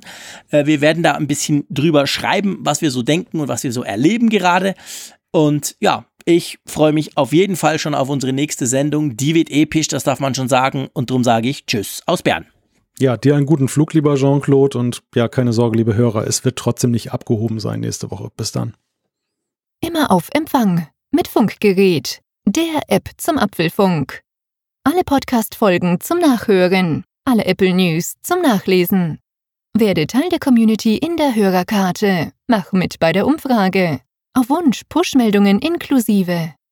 Lade dir jetzt Funkgerät für iOS und Android kostenlos im App Store und bei Google Play.